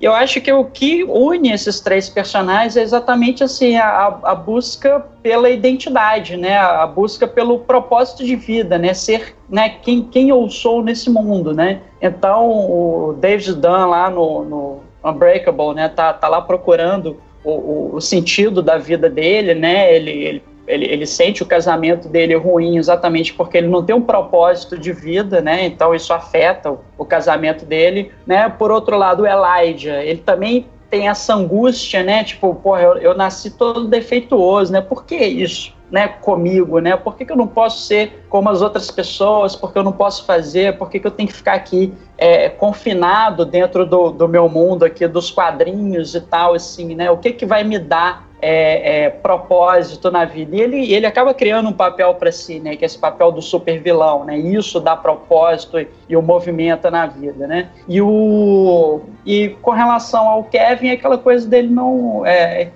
quando ele tá morrendo, né, ele, né, ele vira e fala assim, né, finalmente, né, eu não, posso, não preciso mais me esconder atrás das outras personalidades, eu posso ser eu mesmo, né, então ele, ele, ele volta a se reencontrar com essa pessoa que foi, que foi relegada à escuridão pelas outras personalidades, né? E apesar dele ter criado essa personalidade exatamente para isso, porque ela não tinha condições de lidar com a realidade, e agora, na hora da morte, ela resolve voltar para a luz, né? E ele fala assim, cara, não, eu, eu vou morrer como eu mesmo, porque eu já fiquei muito tempo na escuridão, eu já fiquei muito tempo sem enfrentar a realidade. Né, eu quero que pelo menos nesse momento eu esteja aqui. Né? Então, então eu, eu acho que é um, os, os, três personagens eles meio que estão em busca disso, né? De, de, encontrar um propósito na vida, descobrirem quem são, né? E, e lidar com, com seus problemas. E aí nesse ponto eu acho até que o personagem do Bruce Willis ficou, né? É, foi muito pífio ali, né? O, o final dele, assim, até pela atitude dele no filme e tal, assim, né? Parece que ele não passou por nada daquilo que ele passou no corpo fechado, né? Isso que eu achei Exatamente. mais fraco aí. Bom, aproveita e dá uma nota pra Glass de 1 a 5.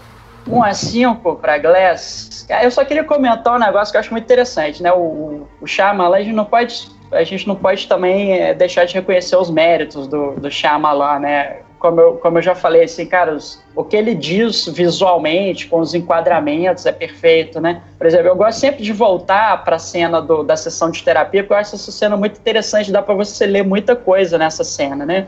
A gente falou aqui que o, o Bruce Willis, né, ele tá vestido de verde, né? O, o Kevin tá de, de amarelo e o Elijah tá de, tá de roxo ali, né? Mas não sei se vocês notaram que todo o interior daquele ambiente ele tá pintado de rosa. Que Caraca, é, mesma, é verdade. Que é a mesma cor da, da, da blusa que a psicóloga tá usando. Ou seja, é, visualmente o Shyamalan tá te dizendo, olha, aqui eles estão sob o completo domínio dela. Esse, esse aqui é o território dela. Então ela tá dominando eles nesse momento, entendeu? Então, assim, a gente não pode menosprezar essas coisas no, no Shyamalan. Agora, eu acho assim, que ainda que ele tenha muitos méritos de direção, como roteiro, realmente, assim, cara, eu não, eu não consigo muito perdoar essas falhas de roteiro dele. Uma nota de 1 a 5, acho que eu daria. Acho que eu daria 2 para Glass. Ok. Rogério. O Marcão tá hateando forte, hein? Não, cara, eu gostei do Glass, é, é, eu acho que ele traz. É porque realmente ele não, não teve uma execução boa, né? Essa temática do, de diminuir a pessoa para tentar se enfraquecê-la, né? É, a gente discutiu aqui, conseguiu ver que tem, tem, tem muita coisa interessante que podia ter sido trabalhada aí, né? Mas ele, infelizmente, não, não desenvolveu o potencial aí ao máximo, né? Assim, mas o filme ele diverte, ele consegue prender a atenção da, da gente, né? O, o, James McAvoy também tá, tá bem de novo, tá todo mundo bem. O, vocês falam que o Bruce Willis tá mal, mas eu sempre gosto do Bruce Willis. É, pra mim o filme é, é bom, eu consigo, eu vejo realmente que tem essas falhas que vocês apontaram, mas no final da, das contas ele cumpre o que é divertir a gente, né? Então, pra mim é um filme 3,5. Ele 3,5. agrada, é, é suficiente. E sobre essa discussão que a gente estava falando de você reduzir a autoestima, né? Como os professores de educação física fazem com os alunos na quadra. É Te peguei, safado! O jogo virou! Mas é um comum, os psicólogos e os professores de educação física que estão impedindo o surgimento de heróis aí no mundo. Tá certo. Mas o que, que, você achou dessa discussão que o filme propõe? Cara, é, é, é, muito forte isso, né? Porque a gente vê em tudo, tipo, comercial, tipo, ah, você não vai conseguir ser bem sucedido se não usar essa marca. Você não vai conseguir alcançar o máximo do seu potencial se não comprar tal coisa. Você não vai conseguir ser o melhor que você pode ser se não, se, se não agir dessa maneira. Tem, tem muito isso na. É um limitador né, que, que existe na sociedade da gente, né? De tudo. Então o filme perdeu uma chance de desenvolver isso, né? Fico triste disso, porque é um filme que eu gostei, mas que, pô, ele podia ter, ter sido mais relevante, né? Os outros dois filmes foram tão legais e o terceiro, o terceiro ato, que seria, que seria o fechamento, que seria para ser o momento mais especial né, dessa história, acaba que fica é, com menos valor, né? Isso que o Rogério tava falando das marcas, cara, se você não tem uma sociedade com uma identidade tão frágil As pessoas não têm necessidade de ficar comprando coisas para se autoafirmar, entendeu? Porque por que uma pessoa usa um Rolex, por exemplo, né? Pra quê, né? Só pra dizer que tem um relógio que custa, sei lá, nem sei quanto custa um Rolex. Quanto custa um Rolex, Ruben? Ah, depende do modelo. Ontem, ah, ah, ah, falou especialista em Rolex agora. né? Porra! Agora, agora eu levei firmeza. Não, é que coincidentemente ontem eu passei em frente a uma loja da Rolex, uma loja que tinha Rolex, enfim, uma joalheria, e eu vi Rolex entre 25 e 70 mil reais. Depende do modelo, né? Pra que que você quer usar 70 mil reais no seu pulso pra ver hora? Não é pra ver hora, né? Pra ver hora você pode comprar o Não, aquele da Cássio, né? Com certeza. Você ali você tá querendo mostrar pras pessoas, né, algo que você não tem exatamente segurança e certeza de que você, né, de fato é, né, que é ter valor, você é bem-sucedido e tal. Então, é, é- é- tudo, todo é- é- esse sistema, ele tem uma razão de ser, né? Então, as pessoas deixam de ser super-heróis, né, muito por causa de- de- dessa coisa da, da autoestima, né? E aí, super-herói que eu tô falando no sentido amplo, né? Porque o Shyamalan usa uma metáfora, né? Que é do super-herói. A gente tá falando aqui de pessoas que realmente se destacam na sociedade. São poucas, né? Sim. 7, milho... 7 Uber. milhões de pessoas, né? Não dá pra muita gente também ser destaque, porque aí não seria tão extraordinário assim, né? É verdade, né? Rubia, fala um pouquinho aí sobre o que, que você achou do filme, do Glass, que nota você, dá- você daria de 0 a 5, né? Eu falei 1 a 5, mas é 0 a 5. Se quiser dar 0. É, não, não vou chegar a tanto, mas assim, eu, eu vou acompanhar o Marcos porque eu fiquei. Eu saí de uma expectativa muito alta assistindo Corpo Fechado e pra assistir o Glass e pra mim nota 2. Foi muito fraco. Eu saí frustrada de fato do cinema, então assim, dois. E tô sendo generosa. dois. Ai, ai. Tá certo. Mas você tem mais alguma coisa a dizer sobre o filme? Sobre. Não, Né? só que eu esperava mais mesmo, eu fiquei decepcionada, roteiro fraco, a direção boa, mas muito, o roteiro é muito fraco, não tem, não tem direção que salve, né? Por muito que, ele, que eles façam os esforços deles, para esse caso da, da sala, como o Marcos disse, é realmente muito interessante, mas assim, ainda assim o roteiro é muito fraco, não dá, dois mesmo. Tá certo.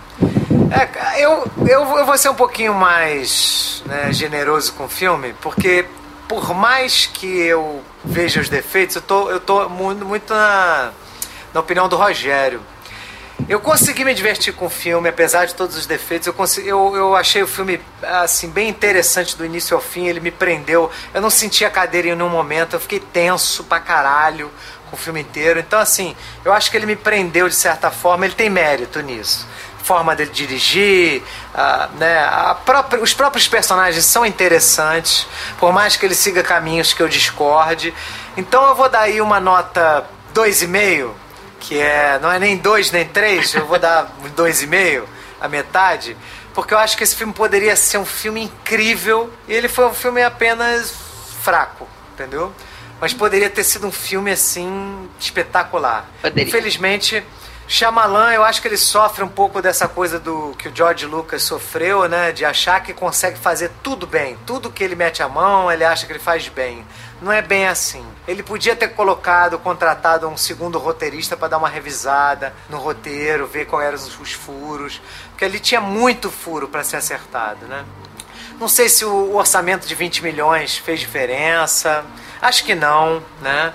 Que ele né, poderia ter. Ele é um cara criativo, ele poderia criar outras soluções, né? Rogério, você tem algum comentário pertinente a fazer sobre Glass? Não, não tenho nada especial pra dizer, não. É só falar pro, Shyamalan aí que, pô, não precisa ficar dando tanta reviravolta assim, né, pra fazer o filme, velho. Tá, tá bom, uma, uma coisa só tá bom. 180 graus você muda de direção, né? 360 você tá no mesmo canto. Não adianta ficar dando giro só pra enfeitar, né? Na, na skate, é cinema, cara.